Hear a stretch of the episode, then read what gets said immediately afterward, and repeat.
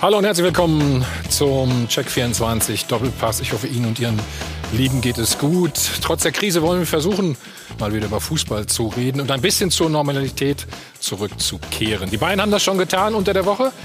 Hansi Flick hat einen neuen Dreijahresvertrag bekommen. Was bedeutet das für den Club?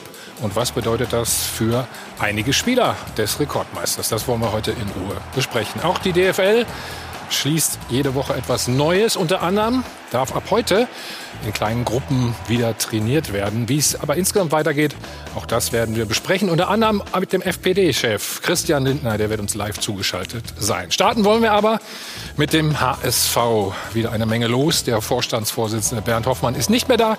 Der neue starke Mann ist der Aufsichtsratsvorsitzende Marcel Jansen. Er wird gleich für uns auch Rede und Antwort stehen. Vorher aber erstmal unsere weiteren Gäste heute Morgen. Ich freue mich, dass er da ist. Bei Werder sehr erfolgreich und auch beim BVB hat er gespielt. Patrick oder Patrick heißt es, ne? Obermujela. guten Morgen, ja. Von RTL, Thomas Wagner. Thomas, hallo. hallo. Schönen guten Morgen. Grüß dich ganz herzlich. Dann, er ist Business Coach und freier Journalist. Auch öfter bei uns Munir Zituni. Munir, hallo, grüß dich. Von der Sportbild lange mit Olli Kahn geplaudert. Da werden wir bestimmt auch einiges heute erfahren. Tobias Altscheffe, Tobias. Servus, guten Morgen. Guten Morgen. Und unser Sport 1-Experte Stefan Effenberg. Stefan, schön, dass du da bist. Guten Morgen, hallo. Hallo. Und schön natürlich auch, dass Laura wieder da ist. Siehst blendend aus. Danke dir.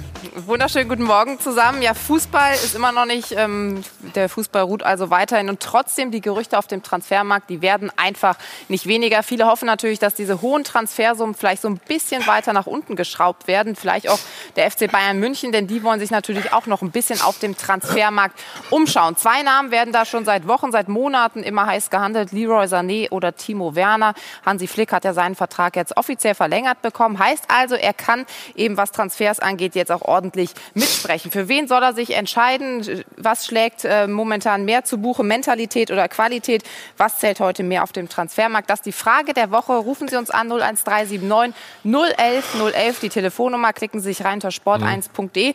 Da gibt es wie immer den Live-Blog. Auch da können Sie natürlich abstimmen. Soll es Timo Werner werden oder doch Leroy Sané? Diskutieren Sie da ordentlich mit. Und apropos Leroy Sané und Timo Werner, da gibt es auch noch einen spannenden Artikel auf sport1.de, weil eben Hansi Flick da jetzt seine Finger ordentlich mit im Spiel hat. Mal gucken, wer denn heißer momentan ist beim FC Bayern, heißer gefragt ist. Danke, Laura. Immer was los, habe ich gerade schon gesagt, äh, beim Hamburger Sportverein. Sportlich ist das momentan überschaubar, aber in der Führungsetage geht es wieder hoch her. Und das gefühlt eigentlich schon seit einigen Jahren.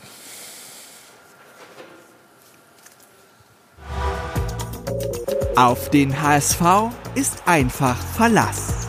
Es handelt sich hier mal aus meiner Sicht ganz eindeutig um äh, ein Systemversagen. Ein vernichtendes Zeugnis, das man dem HSV ein Jahr später genauso ausstellen könnte. Bundesliga-Rückkehr ungewiss, Finanzsorgen, Investorenärger und obendrauf die Personalquerelen in der Führungsetage. Der HSV ist nur noch ein Chaos-Club. Nun ist Hoffmann also weg. Während der gesamte Profifußball um seine Existenz ringt, leistet sich der HSV einen turbulenten Machtkampf. Der neue starke Mann, Marcel Jansen. Das Thema, was jetzt oft aufgekommen wurde zu Machtspielen, ähm, ich glaube, jeder, der Vereinsarbeit kennt, ähm, gerade im besonderen Maße bei einem Traditionsverein weiß, dass es immer nur um Teamfähigkeit, Teamplay und natürlich auch Kommunikation geht. Klare Botschaft, Fehlanzeige. Mehr als Allgemeinplätze hat Jansen erstmal nicht zu bieten. Das Vertrauen, Vertrauensverhältnis, vertraulichen Zusammenspiel, ganz großes Vertrauen, vollstes Vertrauen, absolutes Vertrauen. Doch die Problemfelder bleiben. Der Führungswechsel kommt zur Unzeit, denn die Auswirkungen der Corona-Krise sind noch gar nicht richtig abzuschätzen. Auf den Systemversager HSV ist einfach Verlass. Wie wollen Sie diese Selbstzerstörung endlich stoppen, Herr Jansen? Das werden wir Marcel Jansen gleich fragen. Stefan, ist das Selbstzerstörung beim HSV? Nee, sehe ich nicht so. Ich sehe das auch nicht so, dass der HSV ein Chaos-Club ist. Er ist mit Sicherheit kein, kein einfacher Club, mit Sicherheit auch nicht einfach zu führen, keine Frage. Ähm, aber große Tradition und, und, und wir reiben uns ja auch an so einem Club, ne? wie, de, wie den HSV. Aber Selbstzerstörung, das sehe ich nicht so. Nein. Hm. Wie seht ihr das, Uwe? Ich würde schon sagen, also ich war zwar nur sehr kurz auch wirklich Teil des HSV, ja, aber ähm, sehr viel Unruhe war da, zumindest in, in den oberen Ebenen.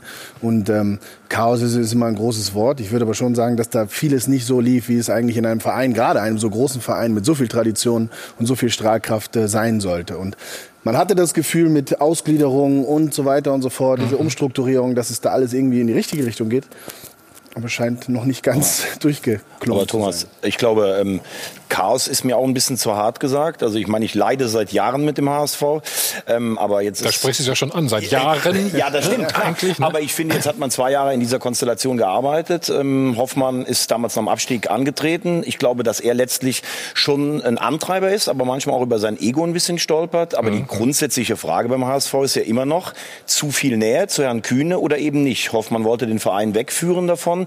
Wettstein, Bolt und Jansen sind eher Kühne Vertraute. Das ist vielleicht jetzt auch in Zeiten der Corona-Krise ganz gut, aber ich glaube, darum ging es eher so ein bisschen um die Ausrichtung für die nächsten Jahre. Kann sich der HSV das überhaupt leisten? Von Kühne abzurücken? Ja, das ist wahrscheinlich die Frage. Was sagt ihr?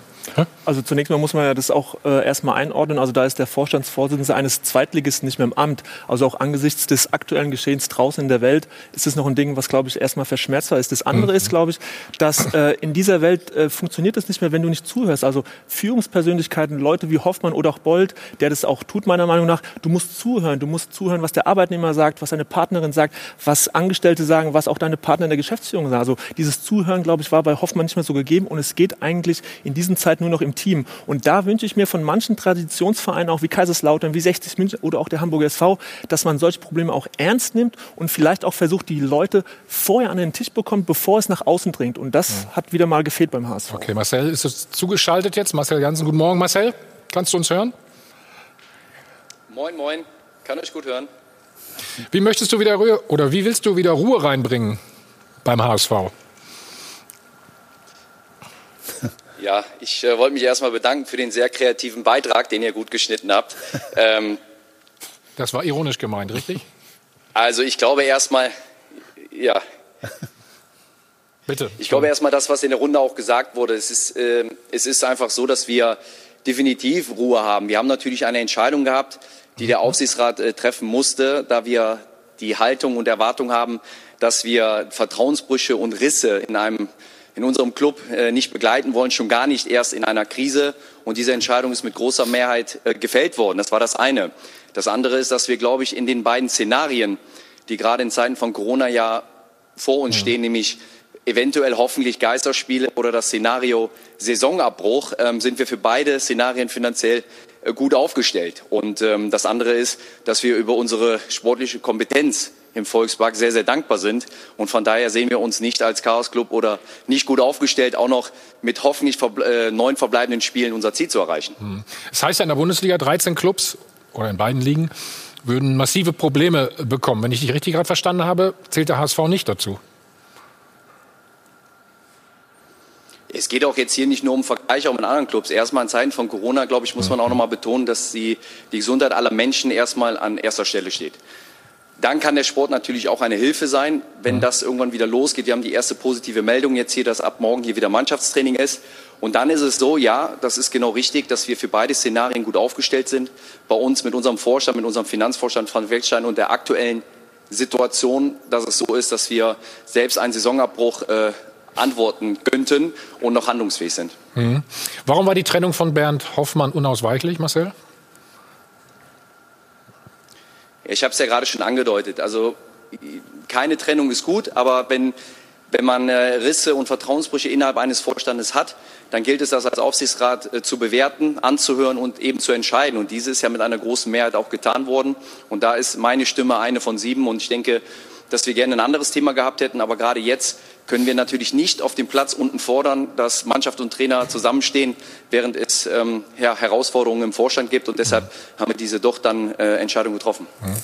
Marcel, ähm, wie ist das denn eigentlich? Es ist ja sicherlich auch eine gewisse Richtungsentscheidung. Hoffmann wollte immer so ein bisschen weg von Kühn. Es ist ja ein offenes Geheimnis, dass du dich mit ihm ganz gut äh, verstehst. Wenn ein HSV-Fan jetzt Angst hat, ähm, dass der Verein zu sehr auch von den Launen von Herrn Kühne abhängig ist, was würdest du dem entgegnen? Dem muss ich gar nicht viel entgegnen. Bei uns entscheiden nur die Mitglieder darüber, wie etwas weitergeht. Und ich wüsste nicht, was daran falsch ist, ein respektvolles und gutes Verhältnis zu den Gesellschaftern zu haben. Denn Herr Kühne ist auch der, der es ermöglicht hat, dass wir wieder im Volksparkstadion stehen. Und alle gemeinsamen Entscheidungen mit Herrn Kühne in meinem Amt seit jetzt knapp über einem Jahr sind gemeinschaftlich getroffen im Sinne und für den HSV und haben für mich jetzt keine Macht mit sich gebracht, äh, diese Entscheidung. Deshalb kann ich diese ganze Diskussion auch so gar nicht verstehen, denn man muss immer natürlich das Wohle des Vereins im Blick haben und das hat Herr Kühne stetig. Auch die anderen Gesellschafter, die da viel zu kurz kommen und da können wir froh und dankbar sein für so eine Mitgliedschaft und solche Fans beim HSV, aber auch solche Gesellschafter. Deshalb nochmal, wenn, dann entscheiden die Mitglieder und sonst niemand. Marcel, der Vorstandsvorsitzende ist weg, das haben wir jetzt äh, gehört. Wie geht es denn weiter im Vorstand oder wie soll es da weitergehen? Strebst du dann Posten an? Der Vor Nein, mein, meine Aufgabe ist der Aufsichtsratsvorsitz. Ähm, der muss auch keine Sponsorengespräche führen, äh, sondern eben äh, mit dem Vorstand im engen Austausch sein. Wir haben jetzt auch einen gut besetzten Aufsichtsrat mit allen Kompetenzen. Wir haben zwei Vorstände, nämlich Sport und Finanzen, die die ihren Job jetzt machen, die ihn sehr gut machen. Ähm, wir sind überall für uns im Soll und hoffen, so wie ganz Fußball Deutschland, die ganze Welt natürlich, auf Normalität und dass es weitergeht. Und äh, die Aufgaben werden verteilt. Wir haben großes Vertrauen in unsere Geschäftsstelle. Wir haben sehr, sehr gute Leute im, im, im Bereichen, die jetzt äh, Aufgaben dazu bekommen und sind sehr, sehr optimistisch, dass wir weiterhin, ähm, ohne absehen zu können, was Corona noch mit sich bringt, gemeinsam durch diese Krise kommen. Bist auch, wenn wir gerade gesagt haben, vielleicht Chaos ist ein zu hartes Wort, aber ja trotzdem wird ja permanent gewechselt, hat man das Gefühl, in der Führung beim HSV. Wie ist das zu erklären? Naja, eigentlich muss man sagen, dass Dieter Hecking jetzt in der Situation äh, der ärmste Hund ist, weil der muss sich eigentlich um den Aufstieg kümmern, wenn es jetzt mal wieder weitergeht. Es geht um äh, sportliche Dinge und ähm, dann ist die Frage, ob Dieter Hecking vielleicht schon mal zu Marcel Janssen gesagt hat, bitte schau du, dass du den Laden in den Griff bekommst, damit, wenn sportlich weitergeht äh, oder wenn es auf dem Platz weitergeht, Ruhe im Verein herrscht. Mhm. Marcel, in, Hamburg ist ja in den Medien auch immer viel los. Ähm, da wurde von einem Twist oder Zwist äh, zwischen dir und Dieter Hecking gesprochen. Kannst du das mal aufklären? Ja, sehr gerne, wobei es auch schon aufgeklärt ist. Es kam äh, durch ein, ein, eine Medienberichterstattung auf eine, eine Unmuts- oder Unmutsäußerung einer, einer Halbzeit gegen Regensburg. Ich glaube, wenn wir danach gehen würden, hätten wir in der Bundesliga jede, jede Woche äh, Personalentscheidungen. Ja. Ähm, das war natürlich nicht gegen den Trainer. Ich kann es nur noch mal betonen. Wir sind sehr dankbar für diese Kompetenz, die er mitbringt. Der Trainer Dieter Hecking mit seinem Trainerteam hat etliche Neuzugänge zu einer Mannschaft geformt. Wir sind ein Punkt hinter Stuttgart aktuell, die natürlich noch mal aus ganz anderen wirtschaftlichen, finanziellen Mitteln schöpfen können. Das heißt, wir haben in der Hoffnung, dass die neun Spiele oder vielleicht auch eins mehr gespielt werden können, einen, einen, einen guten Sport, einen starken Sport und sind da sehr, sehr dankbar für. Und deshalb kann ich da nur äh, drüber lächeln über diese, diese Vermutung. Aber Marcel, sportlich kann man doch trotzdem nicht zufrieden sein, auch wenn du sagst, äh, der Punkteabstand ist zumindest äh, okay, aber eigentlich der HSV ja, müsste ja Erster oder Zweiter sein mindestens. Also in, in ich glaube, 20 von 25 Spielen waren wir Erster oder Zweiter. Und es gibt immer Momentaufnahmen, das weißt du selber, wie das für uns als Spieler war, wo es Höhen und Tiefen gibt. Denn es ist auch so, dass du natürlich als HSV natürlich auch in jedes Spiel gefühlt wie in ein Pokalspiel reingehst. Und ähm, nochmal, wir haben eine sehr, sehr gute Mannschaft. Wir haben viele ausgeliehene Spieler, ablösefreie Spieler bekommen. Wir, wir haben aus ganz anderen Möglichkeiten geschöpft. Wir versuchen wirtschaftlich mhm. ganz, ganz solide machen, äh, zu arbeiten. Der, der, mhm. der, der Sportvorstand äh, hat einen Top-Job gemacht und äh, deshalb natürlich wollen wir äh, natürlich wieder in die Erfolgsspur so schnell es geht wiederkommen, wenn dann auch hoffentlich wieder Fußball gespielt wird. Aber mhm. nochmal, äh, die aktuelle Situation mit einem Punkt hinter VfB Stuttgart äh, lässt mich jetzt nicht nervös werden.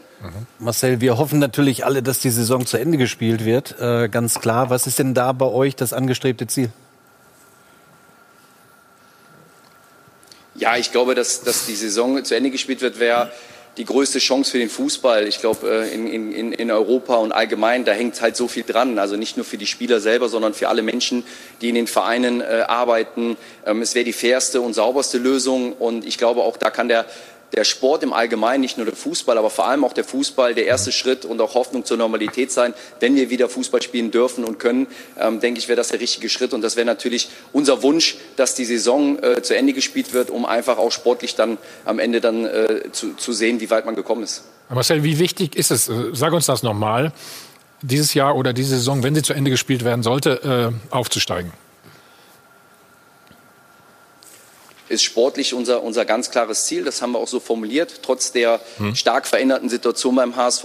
Denn da, wo wir herkommen, gab es äh, ganz früh immer ganz andere Möglichkeiten und wir sind äh, auch, auch irgendwo muss man auch ein bisschen Demut mal zeigen. Man steigt hier ab, das war ja auch nicht unverdient, spielt jetzt im zweiten Jahr wieder um den Aufstieg. Also man muss da auch ein bisschen das alles äh, realistisch betrachten und ähm, man weiß auch, wenn man in eine zweite Liga absteigt, was für uns als HSV ja noch nie passiert ist, kann es auch sein, dass du selbst in der zweiten Liga vielleicht auch unten reinrutschst, was der einen oder anderen Mannschaft passiert ist. Wir stehen zum zweiten Mal da oben oder spielen drum. Dafür sind wir sehr, sehr dankbar und wichtig ist, dass zu Ende gespielt wird, nicht nur für den HSV, möchte ich betonen, für den ganzen Fußball. Ja, weil es einfach die größte äh, Chance und Fairness wäre in dem, in dem Fall. Und wenn wir es sportlich nicht erreichen, äh, dann äh, ist es für uns auch wirtschaftlich Corona ausgeklammert, äh, natürlich hier nicht das Problem, es im nächsten Jahr dann wieder zu versuchen. Das heißt, der HSV kann, sich, kann es sich leisten, noch ein Jahr zweite Liga oder nächste Saison, ja. wenn sie denn stattfindet? Okay. Marcel, noch eine Frage zu dir. Du ähm, gewinnst derzeit sehr an Profil, ähm, füllst die Rolle gut aus. Wie geht's dir denn in dieser Rolle und was ist so deine Zukunftsvision von dir selbst, von deiner Arbeit in den nächsten Jahren, beim HSV oder woanders?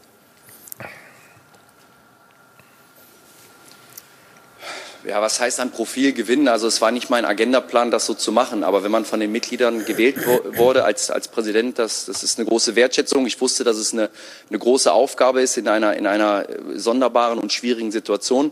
Bin aber sehr dankbar ähm, für diese Rolle und ähm, ich bin ein Mensch, der, der liebt Vereinsarbeit. Ich bin selber in Anführungsstrichen Amateursportler, lebe diese Vielfalt und weiß, was dazugehört, eben äh, kommunikativ äh, aufgestellt zu sein, um alle auch mit auf eine Reise zu nehmen. Und ich werde nicht ähm, oder werde das Profil in der Hinsicht stärken, dass es für mich nie schwarz und weiß gibt bei uns beim HSV, sondern immer offen sein muss im Sinne des Vereins äh, gemeinsame Entscheidungen zu treffen, Menschen mit auf die Reise zu nehmen. Und ich bin sehr dankbar, dass die Mitglieder mir dieses Vertrauen gegeben haben.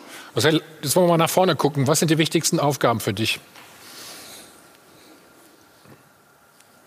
Die, die verändern sich ja jetzt nicht im, im großen Stil. Also ich bin immer im, im, Aufsichtsrat, jetzt aufgrund der Wunsch meiner Kollegen, diese Wahl habe ich angenommen, Aufsichtsratsvorsitzender. Ich unterstütze den Vorstand, versuche unsere Vereinsarbeit mit dem Präsidium weiter nach vorne zu, zu, zu treiben, dass wir uns stabil aufstellen, ein gutes Verhältnis zu allen Gesellschaftern hinzubekommen, dass wir eine gewisse Stabilität haben. Denn sportlicher Erfolg ist natürlich immer das Wichtigste. Aber ich habe auch gesehen bei Borussia Mönchengladbach, wann du die größte Chance hast, sportlich Erfolg zu werden, mittel- und langfristig ist natürlich, wenn du eine gewisse Stabilität im Club hast, eine gewisse auch wirtschaftliche Stabilität.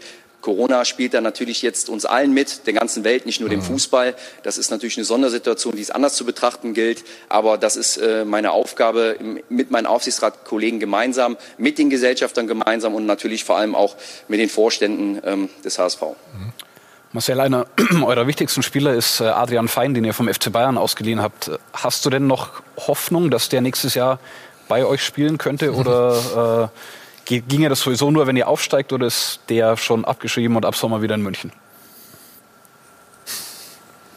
Das kann ich natürlich nicht sagen. Das sind auch Themen, die, die, die Jonas Bolt dann äh, besser beantworten kann, beziehungsweise in Austausch gehen. Aber was man festhalten muss, dass man auch sieht, dass Spieler wie Adrian Fein oder auch in der letzten Saison Mangala einfach äh, sich super beim HSV entwickeln können, eine gute Bühne bekommen, zeigt, dass der HSV immer noch sehr, sehr interessant ist, auch als Zweitligist für gute Spieler, gute Talente, die bei uns alles bekommen, was sie brauchen und anscheinend auch ein gutes Umfeld bekommen bei uns, um sich so zu entwickeln, äh, den nächsten Schritt zu machen. Auch das war vielleicht ganz früher nicht immer so. Das ist gegeben, dafür sind wir dankbar. Das ist auch eine Chance, die wir haben als HSV, dass solche Spieler wissen, der HSV ist eine gute Adresse, wo man sich entwickeln kann. Und wir würden uns natürlich wünschen, dass gerade diese Spieler dann natürlich äh, länger bei uns sind. Aber da müssen wir auch dann eben hanseatisch und bodenständig sein, denn das ist kein Selbstverständnis natürlich in unserer Situation als, als Zweitligist. Dann hoffentlich bald wieder als Erstligist. Marcel, du sprichst immer von Team.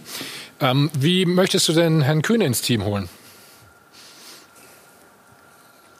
Ich muss Herrn Kühne äh, gar nicht ins Team holen oder die anderen, denn die haben immer als Team agiert ähm, im Austausch. Ich kann es nur noch mal betonen, Herr Kühne hat ja. ohne, ohne was zu verlangen äh, den HSV-Fans das Volksparkstadion zurückgegeben als Namen. Ähm, und Herr Kühne ist äh, jemand, der ein, ein Fan ist, der ein Förderer ist und auf den gerade etwas ausgetragen wird auf dem Rücken, was absolut nicht richtig ist. Denn Herr Kühne ist genauso daran interessiert, eng mit den Mitgliedern zu sein und den Verein auf breite Beine zu stellen wie jeder andere. Und ähm, genauso wichtig sind aber auch als Team alle anderen Gesellschafter. Denn kein Unternehmen dieser Welt funktioniert, wenn innerhalb der Gesellschafterstruktur keine, äh, keine gute Stimmung und kein gutes mhm. Verhältnis ist, dann kann man nach unten auch nicht gut arbeiten. Das ist gegeben, dass wir dort dort uns sehr, sehr gut verstehen. Ich eher nur als Vertreter, als Präsident der Mehrheitsanteile, aber auch eben auch mit den kleineren Gesellschaftern und Herrn Kühne als zweitgrößten Gesellschafter in einem guten Zusammenspiel. Sag ich es mal vorsichtig, würdest du ja trotzdem wünschen, dass er sich äh, öffentlich manchmal ein bisschen mehr zurückhält?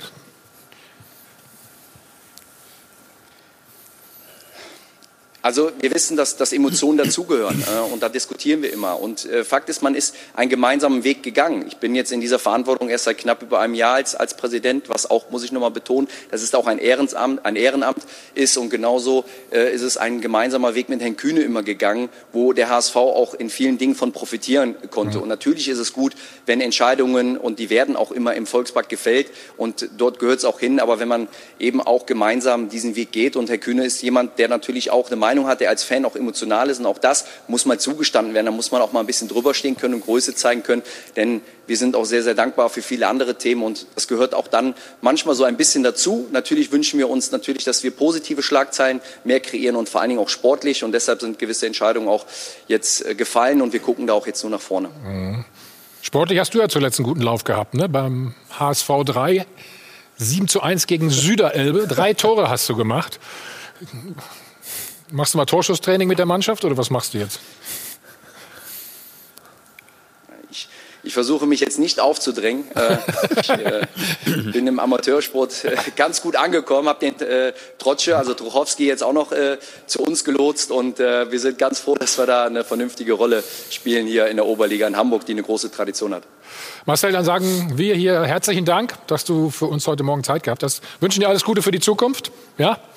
Sieh mal zu, dass es ein bisschen ruhiger da oben wird oder bei mir um die Ecke, sage ich mal. Würde uns alle freuen und dass es wieder aufwärts geht, vor allen Dingen auch äh, sportlich und bleibt natürlich gesund. Dankeschön. Vielen Dank, auch in die Runde. Danke. Ja, ihr habt ein paar, ein paar Mal auch geschmunzelt, so, ne, Stefan? Gerade. Ist nicht so einfach, ne? Nein, das ist ja schon wichtig, dass, dass Kühne sich da wirklich zurückhält. Das war ja in der Vergangenheit nicht der Fall, wo er wirklich auch ähm, ein Stück weit Theater produziert hat in der Öffentlichkeit und das tut ein Verein natürlich nicht gut. Du musst oben in der Führung eben die Ruhe haben, das hat der Marcel ja auch gerade gesagt und wenn du die hast und das dann nach unten auch gibst zum Trainerteam beziehungsweise zu den Spielern, dann kannst du auch ähm, gut und harmonisch arbeiten. Und ich glaube, das ist ganz wichtig, dass Kühne sich da in Zukunft auch echt extrem zurückhält. Aber ich glaube, das war ja auch in der Vergangenheit so, wenn du in Hamburg kein Thema hattest, auch in Zeitungsredaktionen oder bei Fernsehsendern, dann hieß es immer, flieg mal nach Mallorca zum Kühne, der hat schon was zu sagen. Also so wurde ja ja teilweise wirklich gearbeitet. Und ich glaube, dass man als HSV mhm. Kühne schon dankbar sein muss, weil er den Verein in der ganz schwierigen Situation unterstützt hat. Vielleicht gäbe es den Verein so gar nicht mehr. Aber Stefan hat es gerade gesagt, wenn die Leute darauf warten, ihn zu triggern und er sagt dann sowas wie La Soga ist der Blindeste oder das ist natürlich wenig zielführend. Und da würde ich mir halt wünschen, dass es jemand gibt, der einfach sagt, bevor du jetzt was sagst, sprich es vorher einmal mit uns ab. Aber es ist schwer, ne? oder? Es ist, es ist sehr schwer. Ich meine, Herr Kühne ist sehr, sehr wichtig für den HSV. Das ist Fakt. Ähm, und der HSV sollte auch eine gewisse Dankbarkeit äh, dahingehend haben. Er darf sich aber nicht davon abhängig machen, welche Launen ein, ein Herr Kühne hat und ja, welche Äußerungen er trifft. Da musst du dann im Sportvorstand oder generell in der, in der Führungsebene des Vereins einfach stark genug sein, dich davon abzukapseln und autark davon zu arbeiten. Und das müssen sie jetzt zeigen, dass, äh, dass das immer noch geht, obwohl es ja so, äh, so sagt man zumindest eher jetzt ein, ein, ein, Führungs, ein Führungsgestirn ist, was dem Kühne eher nahe ist. So, und da ist halt, das birgt halt die Gefahr, dass da immer noch sehr viel mitgeredet oder beeinflusst wird. Und dafür muss man sich freimachen, um dann eben wieder auf, auf starken Beinen zu stehen stehen und den Verein hochzubringen. Wir wollen nicht mitreden beim HSV, wir wollen gleich weiterreden. Ähm, ein Zitat vom FDP-Chef.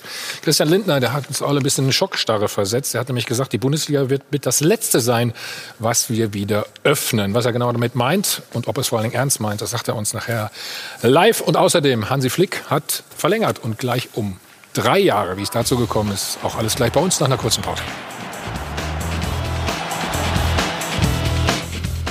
Wir sind wieder zurück beim Check 24 Doppelpass. Letzten Dienstag gab es eine Videokonferenz zwischen den 36 Profivereinen und der DFL. Angeblich soll dabei beschlossen worden sein, den Spielbetrieb Anfang Mai wieder aufzunehmen. Doch das dementierte die DFL gestern ausdrücklich. Was wirklich beschlossen wurde, haben wir mal kurz zusammengefasst.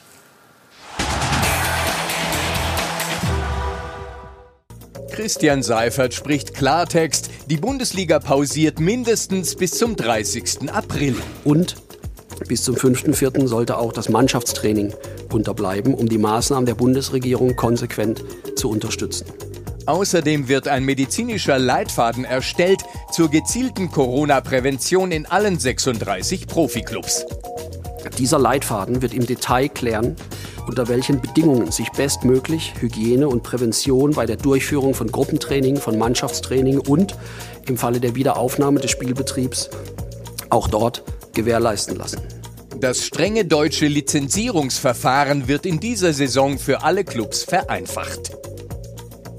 Ziel ist es, allen Clubs, allen, die Möglichkeit und die Zeit zu geben, die finanziellen Auswirkungen der Corona-Pandemie zu bewältigen und den regulären Spielbetrieb fortzusetzen. Christian Seifert erinnert außerdem an die verbindende und integrative Wirkung des deutschen Fußballs. Und deshalb bin ich sicher, dass sich sehr viele Menschen über die Rückkehr der Bundesliga freuen würden, auch wenn es vorübergehend und gezwungenermaßen ohne Zuschauer im Stadion wäre. Der Fußball will keine Extrawurst, aber der Fußball kann ein Krisenhelfer für Millionen sein. Patrick, was hältst du von den angedachten Vorschlägen?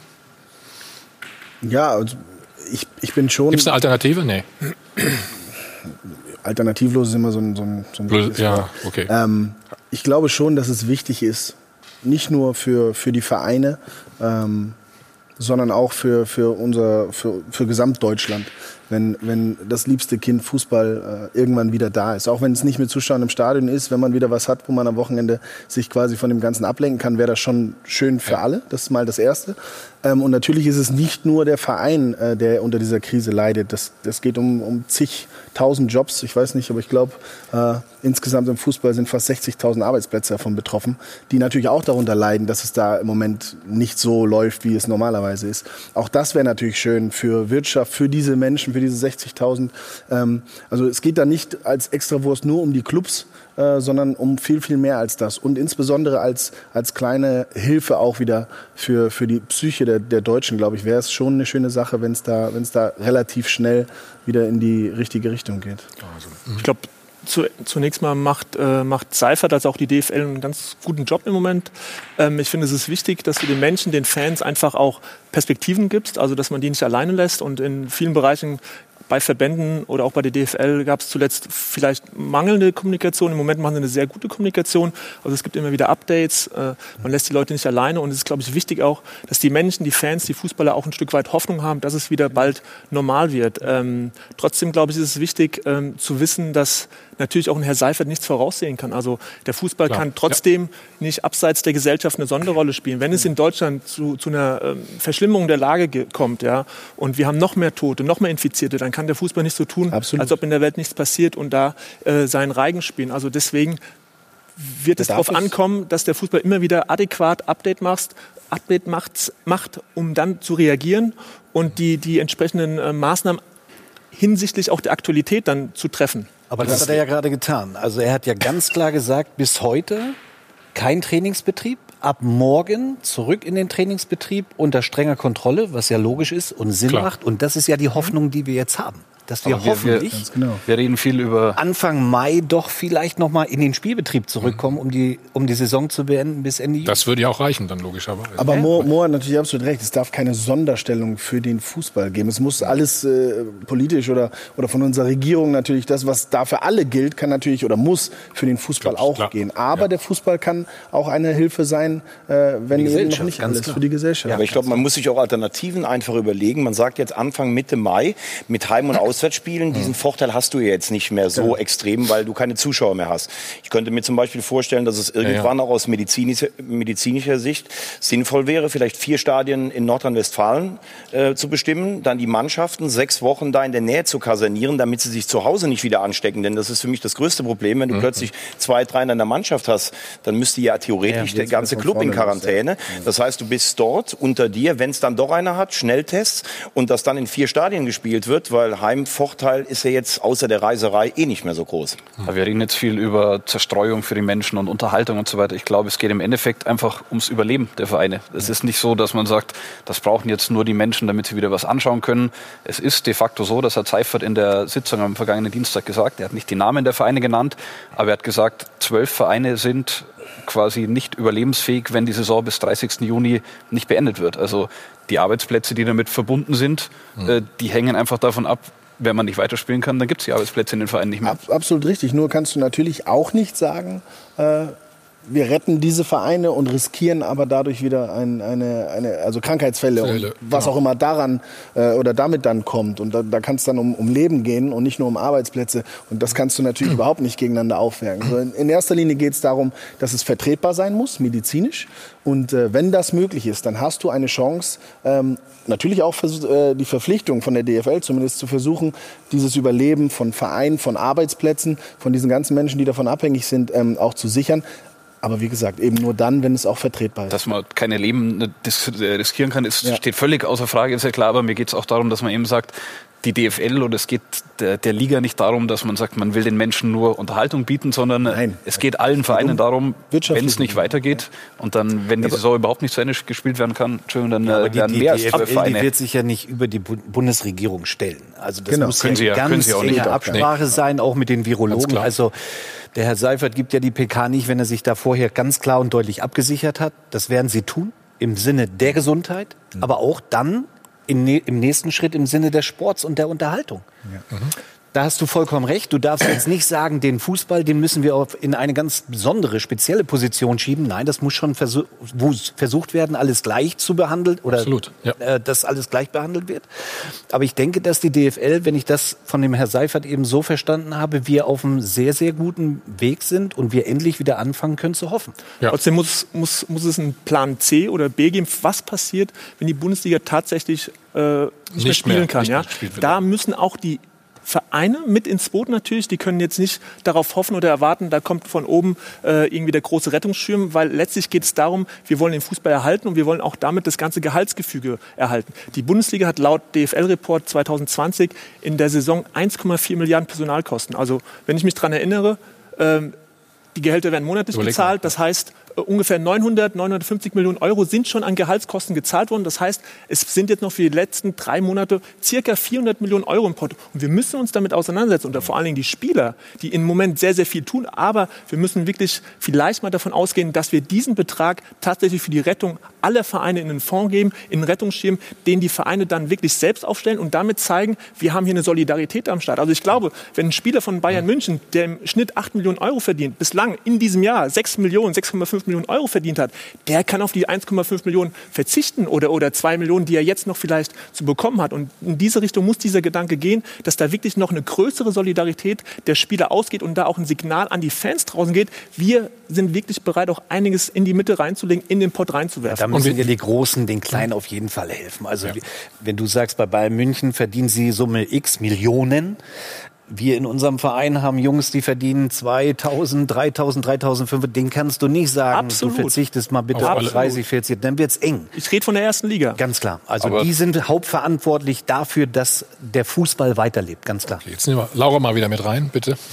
Ja, wir hoffen natürlich, dass die Bundesliga weitergeht. Anders sieht das ja in Belgien aus. Die haben die Saison vorzeitig beendet. Club Brügge also am Ende Meister geworden mit die erste Liga, die eben so einen harten Schlussstrich gezogen hat. In der Bundesliga, wir haben es gerade gehört, ist erstmal der 30.04. so der Stichtag. Bis dahin muss eben pausiert werden. Und der Kicker hat daraufhin so ein bisschen rumgerechnet, wie denn die Saison ab dem 30.04. dann weiterlaufen könnte mit möglichst wenigen englischen Wochen. Und daraufhin gab es eben dann direkt wieder ein bisschen Ärger von der DFL und dem Geschäftsführer Christian Seifert. Der hat gesagt, nein, das haben wir überhaupt nicht gesagt, dass im Mai wieder gespielt wird. Also solche Szenarien, die wir da dann gar nicht momentan lesen. Wir haben mal eine Umfrage gestartet, gemeinsam mit Bundesliga-Barometer. Da geht es eben um die Geisterspiele.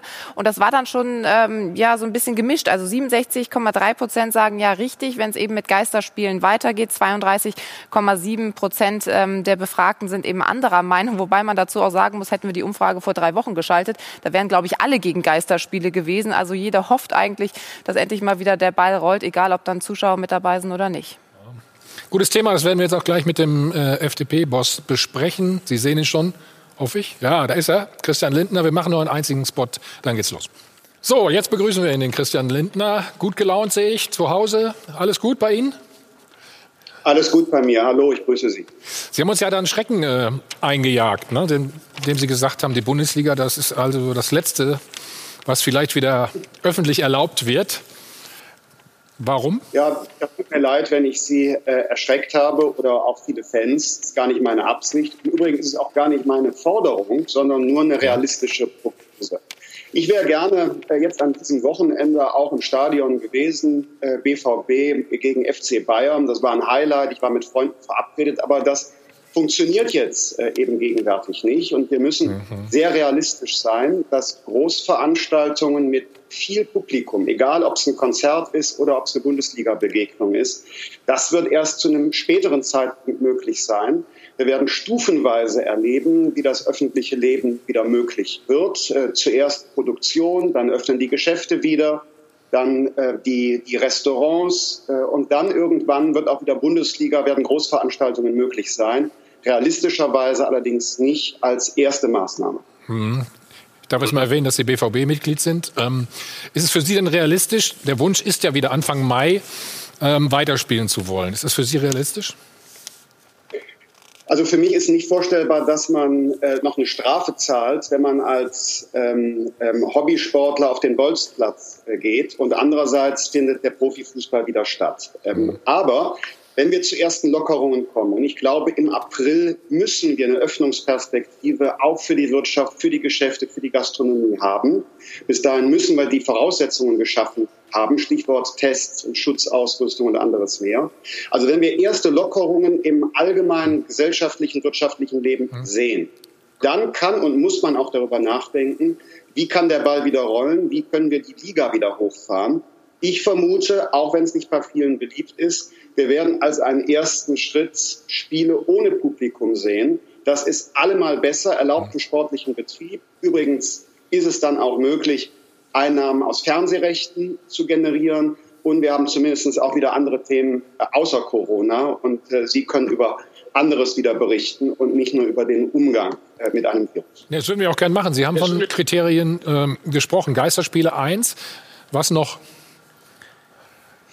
Naja, das allgemeine Leben muss vorangegangen sein. Wir müssen wieder ein Stück geöffnet haben, denn überlegen Sie mal, ähm, wir haben wieder Fußball und es kehrt ein Gefühl von Normalität ein. Mhm. Meine Sorge ist, dass viele Menschen dann die Vorsicht auch im Alltag, also Stichwort die Distanz halten, wieder vernachlässigen. Insofern muss das Zug um Zug gehen.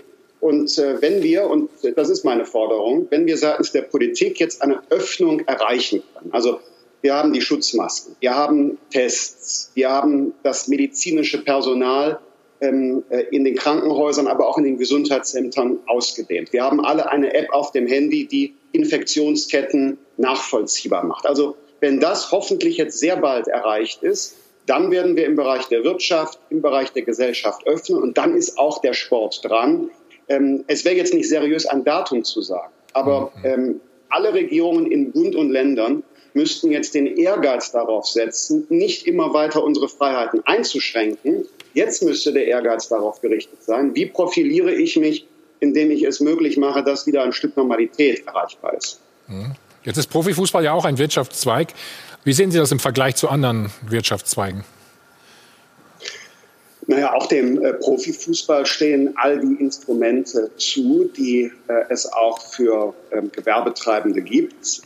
Meine Sorge ist, dass nicht alle davon zielgerichtet sind. Nicht jeder äh, Bundesliga-Verein, erst recht nicht im, Amateurbereich, äh, wird an Kredite über Banken kommen, selbst wenn sie öffentlich-rechtlich abgesichert sind. Da müssen wir andere äh, Instrumente noch mit dazu nehmen, beispielsweise indem Verluste in diesem Jahr gegengerechnet werden gegen Gewinne aus vergangenen oder zukünftigen Jahren. Da könnte man die Delle dieses Jahres ein Stück nach vorne und hinten verteilen. Das würde Liquidität sichern. Ähm, und ähm, ähm, das ist jetzt äh, ein Denkanstoß über die Solidarität äh, unter den Vereinen und der Profis mit den Vereinen hinaus, sehe ich auch eine Aufgabe für äh, die Medien, öffentlich-rechtlich wie privat, zu schauen, was können wir tun, bei unseren Lizenzeinnahmen für TV-Rechte, können wir die noch anders verteilen? Werden wir vielleicht auch anders über Geisterspiele berichten, bis runter vielleicht in die dritte Liga hinein, um dort auch zusätzliche Einnahmen zu generieren. Die könnten möglicherweise auch in der Krise etwas anders verteilt werden als sonst. Wie beunruhigend ist das Ganze für Sie denn? Auf der einen Seite natürlich als Fußballfan und gerade gesagt BVB-Mitglied und auf der anderen Seite als Politiker. Naja, ähm, wir haben alle Sorgen um, um ähm, die Gesundheit unserer Familien. Ich habe zwei Omas im äh, zehnten Lebensjahrzehnt und die sind natürlich besonders äh, gefährdet. Ich glaube, solche Sorgen haben wir alle. äh, dann droht aus einer Viruskrise äh, ein echter Strukturbruch in unserer Wirtschaft zu werden. Viele, viele, viele fürchten jetzt um ihre Existenz. Wer dauerhaft übrigens um seine eigene wirtschaftliche Existenz in Sorge sein muss, der nimmt auch Schaden an der eigenen Seele. Das ist auch eine mhm. gesundheitliche Belastung. Also, wir müssen mit äh, Corona umgehen. Das wird auch länger dauern. Also müssen wir jetzt alles tun dafür, einerseits den Gesundheitsschutz durch smarte Maßnahmen zu verbinden, dass es wieder ein Stück normales Leben geben kann. Wenn man auf einen Impfstoff warten wollte, dann wären wir bis in das nächste Jahr gelähmt und dann würden wir unser Land nicht wiedererkennen. Die wirtschaftlichen Ängste bei den deutschen Bundesbürgern ist ja sehr hoch, ne, aufgrund dieser Corona-Krise, die wir gerade haben. Wie kann denn da die Politik den deutschen Bundesbürgern helfen? Mhm. Also heute habe ich gehört, eventuell mit Steuersenkungen Gute Idee. Ja. Oder? Also Steuersenkungen finde ich als FDP-Politiker immer gut, fand ich auch schon vor Corona. Nur, wir werden nicht den Ausfall des ganzen Lebens auf Dauer mit staatlichem Geld kompensieren. Deshalb ist für mich das Wichtigste, man kann nicht versprechen, jede Delle abzudämpfen. Das Wichtigste ist, mhm. dass wir stufenweise, dass wir Schritt für Schritt wieder Normalität ermöglichen. Denn die Rettungsschirme, die wir jetzt spannen, das ist ja ihr und mein, unser aller Geld. Wir leihen es nur aus der Zukunft in die Gegenwart. Das schenkt uns keiner. Es muss zurückgezahlt werden. Deshalb erste Maßnahme, schnellstmöglich wieder schrittweise öffnen. Zweite Maßnahme, die Sicherheitsnetze, die es gibt, die müssen tatsächlich auch alle erreichen. Meine Sorge ist, dass Bankkredite viele Kleingewerbetreibende nicht erreichen. Die Bank muss ja in, in den eigenen Büchern auch einen Selbstbehalt haben, muss haften bei einem Unternehmen, das letztes Jahr schon am Tropf hang. Da wird es jetzt äh, keine zusätzliche Unterstützung geben. Und dann kommt die dritte Maßnahme, die Sie angesprochen haben. Wie können die Leute wieder Vorsorge betreiben? Wie kann wieder Eigenkapital aufgebaut werden? Wie können wieder Reserven gebildet werden? Und da wird die Politik ihren Beitrag leisten müssen, indem wir besser mit dem Geld der Menschen im Staat umgehen. So Sachen wie Flughafen Berlin-Brandenburg, wo Geld äh, verschwendet wird, das können wir uns nicht erlauben. Also das Geld zusammenhalten, besser damit umgehen, damit Ihnen, damit uns allen mehr Spielraum verbleibt, um nach der Krise wieder Reserven anzudecken. Wie sieht es aus mit dem Solli-Zuschlag? Können wir den nicht schon mal abschaffen? Ja, äh, das ist verführerisch. Allerdings war ja. das auch vor Corona schon richtig. Mhm. Das ist eine Sondersteuer. Der Zweck ist entfallen und deshalb muss die ähm, abgeschafft werden. Äh, der Soli geht in den allgemeinen Staatshaushalt. Das ist auch nicht mehr Solidarität Ost-West, sondern es ist einfach nur eine Sondersteuer. Und tatsächlich ist es so, dass Frankreich, China, die USA, zuletzt Österreich, alle haben massiv die Steuern gesenkt, schon vor Corona. Wir sind inzwischen bei der Belastung der Menschen und der Betriebe international mit an der Spitze. Und das können wir uns nicht erlauben, weil äh, das, was wir teurer sind, auch durch höhere Steuern, sind wir weniger erfolgreich, unsere Produkte auf den Weltmärkten zu verkaufen. Und da kommt unser Bestand ja her. Wir wollen noch einmal den Geschäftsführer der DFL, Christian Seifert, hören. Da geht es um den gesellschaftspolitischen Ansatz. Bald werden vermutlich über 100.000 Menschen den Virus in ihrem Körper haben und das hoffentlich gesund überstehen. Aber 80 Millionen haben ihn schon heute im Kopf. Und Profifußball bedeutet sehr, sehr vielen Menschen in diesem Land sehr viel vor der Aussetzung der Spiele schauten jedes Wochenende fast 20 Millionen Menschen in irgendeiner Art und Weise zu oder verfolgten die Spiele von Bundesliga und zweiter Bundesliga im Radio. Und deshalb bin ich sicher, dass sich sehr viele Menschen über die Rückkehr der Bundesliga freuen würden, auch wenn es vorübergehend und gezwungenermaßen ohne Zuschauer im Stadion wäre. Etwas Ablenkung, andere Inhalte, vielleicht auch andere Emotionen täten wahrscheinlich sehr gut. Bitte, bitte um eine kurze Antwort, Herr Lindner. Was ist Ihre Antwort auf Herrn Seifert? Er hat recht. Ja, wunderbar. Dann,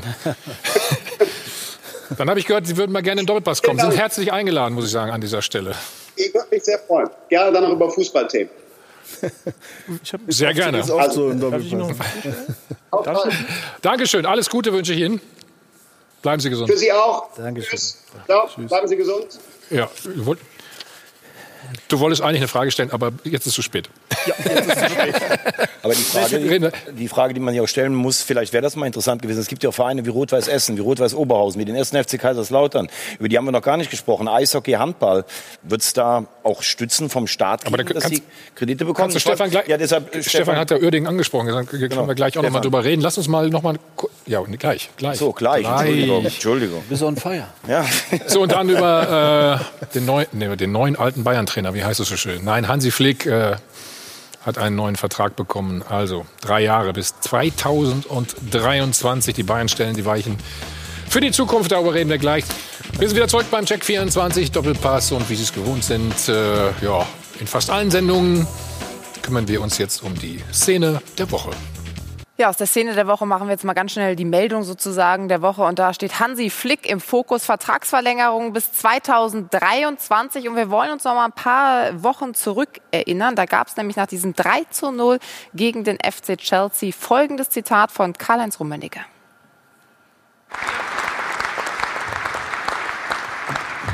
Wir haben, wir haben gestern Abend schon angestoßen, aber ich möchte ihm heute Abend noch ein kleines Geschenk überreichen. Lieber Hansi, herzlichen Glückwunsch, alles Gute. Äh, für die, die nicht wissen, was da drin ist in dem roten Päckchen, es ist ein Stift und mit Stiften beim FC Bayern unterschreibt man ja manchmal auch Papiere. Ja, allerdings 38 Tage hat's gewartet äh, oder musste warten, bis er dann endlich unterschreiben durfte. Freitag war es dann wohl der Fall und die Daten, die sprechen auch definitiv für Hansi Flick. Wir haben mal ein paar rausgesucht. Also 18 Siege aus 21 Pflichtspielen gehen auf sein Konto und er ist schließlich von Platz 4 auf Platz 1 in der Bundesliga mit dem FC Bayern München hochgeklettert. Also er hat es wahrscheinlich oder sehr wahrscheinlich äh, verdient, diesen Vertrag am Ende vielleicht auch mit dem richtigen Kugelschreiber zu unterschreiben. Unter sport1.de, da gibt's noch einen spannenden Artikel. Da hat sich nämlich Jupp Heynckes zu Wort gemeldet und spricht eben über die Vertragsverlängerung. Was er genau sagt, klicken Sie sich rein, dann wissen Sie es. Blauen Stift habe ich auch übrigens, ne? Aber ist nicht so wert, Vertrag, ist, ne? der ist nicht so wertvoll wahrscheinlich, muss ich an der Stelle sagen. Stefan, wir haben eigentlich nichts anderes erwartet, oder doch? Nein, 100% nachvollziehbar. Alles andere hätte mich gewundert. Ähm, gut für den Verein, gut für Hansi Flick. Also auf jeden Fall die richtige Entscheidung. Hm. Kommt der Zeitpunkt irgendwie für euch überraschend? Ja, ich glaube, es lag ein bisschen auch daran. Ich meine, wir haben ja sehr viele, die Bayern-Insider sind. Ich glaube, die Bayern wussten lange gar nicht genau, in welche Richtung sie mit dem neuen Trainer wollten oder was sie für ein Profil an einen neuen Trainer stellen wollten. Flick war jetzt da. Ich glaube, Kovac hat ihn damals noch sicherlich auch mit, ähm, mit sanftem Druck installiert. Und jetzt haben die Ergebnisse gestimmt. Er hat die Kabine hinter sich. Neuer und vor allen Dingen Thomas Müller haben sich für ihn ausgesprochen. Ich glaube, das ist auch wichtig, äh, sich mit dem zu verstehen. Und mir macht dann auch die Länge macht Sinn, weil sonst würden wir am Ende der nächsten Saison schon wieder darüber diskutieren, geht man mit ihm ins nächste Vertragsjahr. Aber ich glaube, es war auch ein bisschen die mangelnden Alternativen. Hm. Hat er vielleicht auch ein bisschen gewartet, Dui? Er hat gewartet und es ist ja. Äh, Ich meine, er hat ja ein paar Forderungen mal gestellt, ne? So. Genau. Als er den Job angefangen hat, wie du sagst, da war man sich nicht sicher, wie das weitergeht. Man hat ihm erst mal zwei Spiele gegeben. Dann hat man ihm Zeit bis zur Winterpause gegeben, dann hat man ihm noch länger einen Vertrag gegeben und äh, er hat die Mannschaft für sich gewonnen. Er lässt einen sehr guten, attraktiven Fußball spielen und er hat Forderungen gestellt. Also es war jetzt nicht so der liebe Hansi Flick, der nur darauf wartet. Welche er Forderungen? Welche Forderungen? Klär uns hat, auf. Hat er ja bei uns äh, im, im Interview gesagt, er fordert ein Vetorecht bei Transfers, dass es ihm darum geht, er will mitsprechen können und er will nicht Spieler vorgesetzt bekommen, die er am Ende gar nicht haben will. Ja. Diese Forderung hat er sehr massiv und intensiv in den Gesprächen vertreten und äh, Rummenigge hat jetzt im Interview gesagt, dieses Mitspracherecht wird ihm gewährt und er hat mehr Einfluss auf den Kader denn je zuvor. Mussten, mussten die Bayern sich erst darauf einstellen, weil sie es gar nicht gewohnt sind? Äh, Ich glaube, es ist dass jemand sagt, ich möchte da Also in meinen? Augen ist es völlig nachvollziehbar, dass der Trainer ein Stück weit ja mitbestimmen will, äh, welche Spieler er zur Verfügung hat, also mit welchen Spielern er seinen Spielstil auch, auch äh, spielen lassen will. Äh, deswegen äh, glaube ich, ist es total nachvollziehbar. Ähm, Hansi Flick. Äh, Aber ist das, ist das nicht ein Risiko, Munja? Inwiefern? Hm? Ja, wenn es dann nicht funktioniert, geht der Trainer und kommt der Neue und hat Spieler. Ähm, du kannst ja nur, im Moment nur das. Muss es der Verein entscheiden oder muss es der Trainer entscheiden? Oder Ich glaube, zusammen so, ich entscheiden? glaube so. wie die beiden äh, zusammenarbeiten, das ist genau der richtige Weg. Also, dass es da ein Miteinander ist, dass es eine Einig Einigkeit gibt über, über die Marschrichtung, über den äh, Spielstil und dass der Trainer ein Stück weit natürlich auch seine Meinung sagen kann, die auch berücksichtigt wird. Also, es gab sicherlich den einen oder anderen Trainer, der einen Wunsch hatte zuletzt bei Bayern München, der nicht erfüllt wurde und dann ist es halt eine, eine, eine Schieflage. Weil Wer der war Trainer das? ist Wer am war Ende, das? Wer war das? äh, Der Trainer ist am Ende derjenige, der den Kopf hinhalten muss. Deswegen ist es absolut äh, äh, gut, dass, dass Hansi Flick da auch sozusagen sein Profil geschärft hat, weil du kannst beim FC Bayern äh, auf lange Sicht, äh, Stefan kann das äh, vielleicht auch bestätigen, wenn du kein Profil zeigst, nicht aneckst, nicht deine Forderungen aussprichst, dann hast du es in diesem Verein schwer. Das heißt, du musst da schon so auftreten, dass du mit den Oberen auf äh, Augenhöhe äh, diskutieren kannst. Und das, glaube ich, hat Hansi Flick auf seine ganz besondere Art geschafft. Und äh, wir können alle nicht in die Glaskugel schauen. Er hat bis jetzt einen super Job gemacht. Ich glaube, wir alle sagen, da, es fällt leicht im Moment zu sagen, ja, es war die richtige Entscheidung, aber, aber wir wissen auch nicht, wir wissen auch nicht, was passiert, wenn äh, im Halbfinale der Champions League äh, ähm, ein spieltaktischer Fehler auftaucht oder eine Auswechslung nicht so hinhaut und die Bayern fliegen raus. Also das sind natürlich alles äh, Momente, die, die, in der Bund, äh, die, die, in der Saison liegen, aber ich glaube grundsätzlich hat der Verein erstmal alles richtig gemacht und Flick ist der richtige Mann. Ich habe keine was Glaskugel, ich, ich habe keine Glaskugel so. hier, aber ich habe ein, ein Phrasenschweinchen. Also du kannst da mal ein bisschen was einzahlen. Mache ich gerne. Also ich ich glaube, dass diese. Es ist für einen guten Zweck, wie gesagt. Ne? Ja. Guck mal, da haben wir doch noch ein bisschen Musik. Ja, die Band ist doch noch. Bennig, bitte, ja. Ähm, das birgt ja ein riesen Konfliktpotenzial, wenn du als Spieler, äh, als Trainer, Entschuldigung, überhaupt kein Mitspracherecht hast und eben Pferde dahingestellt bekommst, die du, mit denen du jetzt irgendwelche Rennen reiten sollst und es kann, sich aber, kann sich aber auch nicht jeder Trainer leisten, oder? Stell dir vor, du es fängst jetzt gerade an. Hansi hat jetzt finde, nicht ganz neu da angefangen. Das englische Prinzip äh, gut, wo der Trainer quasi das halt auch mitmacht, so ungefähr. Ja, ja, okay, und sich nur noch die Summen absichern muss nach oben. Weil es einfach absolut Sinn macht. Das ist das Erste, was passiert. Wenn du keinen Erfolg hast, du als Trainer sagst, ja, aber die Spieler waren auch nicht die, die ich brauchte und der Verein sagt, ja, aber die sind super und äh, hast du Also hat der Trainer ein Alibi in dann, dem Fall für dich? Nein, dann hat der Trainer Schuld, weil der so. Spieler vom Verein hingestellt bekommen hat, wo der Verein der Meinung war, äh, die sind super, das hätte klappen müssen und der Trainer sagt, die spielen aber gar nicht das, was mhm. ich spielen möchte, wie soll das funktionieren? Absolut, ja. Da ist einfach Konfliktpotenzial, Ausreden hin oder her. Äh, man sollte da einen gemeinsamen Weg gehen. Es macht immer Sinn, dass der Trainer mit Manager zusammen äh, oder mit Verein zusammen, welcher Position jetzt auch immer. Aber Thomas, du hast ja gefragt, ab, Thomas hat ja gerade gefragt, bei welchem Trainer es nicht der Fall war. Zum Beispiel Kovac. Der kam ja irgendwie so ein bisschen zu dem Job, weil man das Gefühl hatte, die Bayern haben lange gehofft, dass Heinkes bleibt. Dann war er da. Aber seine Wunschspieler, ich erinnere mich zum Beispiel, da wurden Namen wie Kevin Vogt gehandelt, die hat er nicht bekommen. Mhm. Und Flick bekommt jetzt aus dieser Verhandlungsposition, die er gut gespielt hat, bekommt er die Spieler. Und ich glaube, es wird auch für Salihamidzic schwieriger. Ich kann mir nämlich zum Beispiel nicht vorstellen, dass die Konstellation Kahn und Flick zum Beispiel Nübel geholt hätte. Ich denke, das ist eher ein Salihamidzic-Ding ähm, und Transfer gewesen. Kann gut sein, ja. Du, du also, weißt mehr, wurde, ne? jetzt, wurde jetzt aus allen äh, Aussagen deutlich. Hansi Flick sagt, es gibt keinen Konkurrenzkampf neuer Nübel. Also solange Flick Trainer bei Bayern ist, wird Manuel Neuer im Tor stehen. Und wenn Neuer 2023 einen Vertrag bei Bayern hat, dann äh, wird der unter Flick, wenn Flick da noch Trainer ist, spielen. Und da wird es keinen äh, Generationswechsel oder Torwartwechsel geben, solange Flick da ist und solange Neuer im Verein ist. Das ja, also über Nübel ja. müssen wir aber jetzt auch nicht reden, weil der hat so viele Probleme da gerade in seiner Heimat auf Schalke, wo, der, wo, der, wo er unter Vertrag steht. Ähm, ja, aber spielen möchte er schon, Stefan. Ne? Ja, aber den Anspruch jetzt zu sagen, ich komme jetzt zu Bayern München und habe auch den Anspruch zu spielen, also das ist immer noch Manuel Neuer. Ja, ja. Das ist für mich ein unantastbarer Torwart nach wie vor. Ja, aber Stefan, brauchen wir jetzt nicht über Nübel reden. Aber ich glaube, wir wollten ja ein bisschen ausdrücken, dass vielleicht Brazzo versucht hat, auch ein, eine eigene Duftmarke zu setzen, äh, zum Beispiel mit einem Nübel-Transfer und wurde jetzt praktisch durch diese Entscheidung vielleicht auch wieder so ein bisschen eingebremst.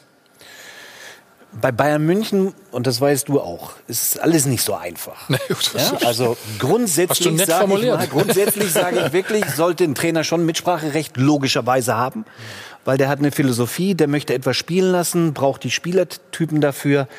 Das können die oben ja gar nicht wissen, weil die geben es ja nicht vor.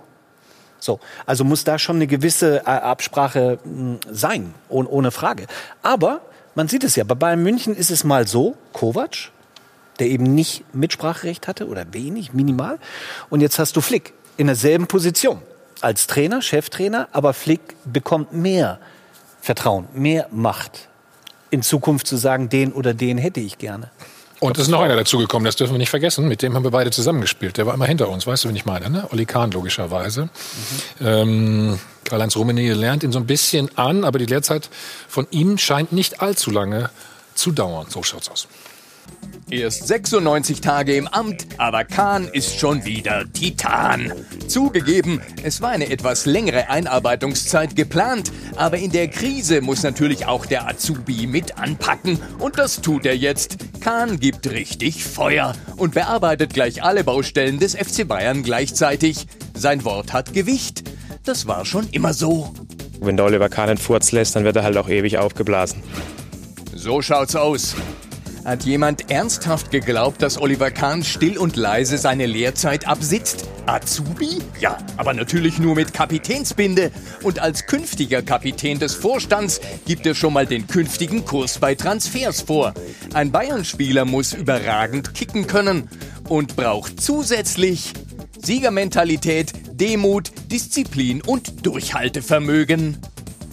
Viele interpretieren das so, Kahn will eher den bodenständigen Werner als den allürenreichen Sani. Wie auch immer, man wird den Eindruck nicht los, Kahn hat sich nach drei Monaten bereits mehr Autorität geschaffen als andere nach drei Jahren.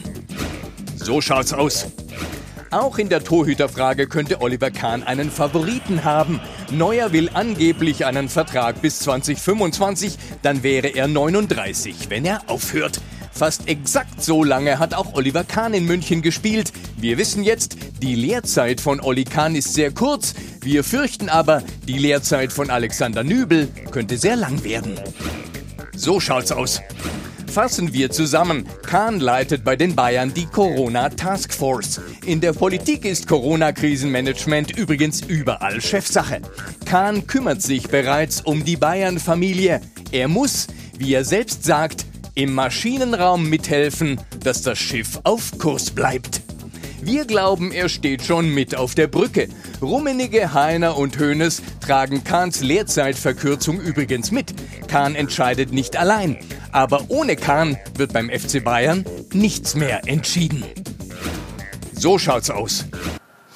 Tobi, du hast ausführlich mit ihm gesprochen. Wie groß ist der Einfluss schon von Olli jetzt? Also erstmal muss man dazu sagen, aufgrund der besonderen Maßnahmen war das äh, ein schriftliches und Telefoninterview. Wir sind uns nicht ja. gegenüber gesessen hier. Also bin ich jetzt von ausgegangen. Zum, Thema Ach so, gesprochen. weil ich das persönlich. Ähm, der Einfluss steigt von Tag zu Tag im Moment. Also es ist jetzt gerade äh, klar geworden, er ist der Leiter der Taskforce. Er kümmert sich um Transfers, um Vertragsgespräche. Beim Gespräch mit Neuer oder Müller, ja. die Gespräche gab es schon, saß Oliver Kahn mit am Tisch, Karl-Heinz Rummenigge nicht. Also er wird da sehr mit, um im Bild zu bleiben. Bei, Hansi Flick auch? Bei Hansi Flick hat er auch mitgesprochen, klar. Ja. Und äh, um im Bild zu bleiben, er wird äh, mit ins Boot genommen und ist auch schon teilweise mit am Steuer. Was traust du Olli zu? Ja, ich meine, dass er, dass er Führungsqualitäten hat, ähm, ist eine große Persönlichkeit. Wir brauchen nicht reden, dass er mit Sicherheit in Zukunft äh, den FC Bayern ganz entscheidend mit prägen wird. Überhaupt keine Frage. Oliver Kahn ist halt auch einer, wenn du ihn im Fernsehen siehst, sag ich mal, da schaltest du den Ton nicht ab, sondern hörst genau zu, was er zu sagen hat. Ähm, und da gibt's halt viele andere, wo du auch den Ton abdrehen kannst, weil da nicht wirklich was äh, rumkommt. Oliver Kahn ist eine, eine, eine große Persönlichkeit, der 100 Prozent zum FC Bayern passt. Mhm. Ja, den, ich traue trau ihm alles zu. Also, ja.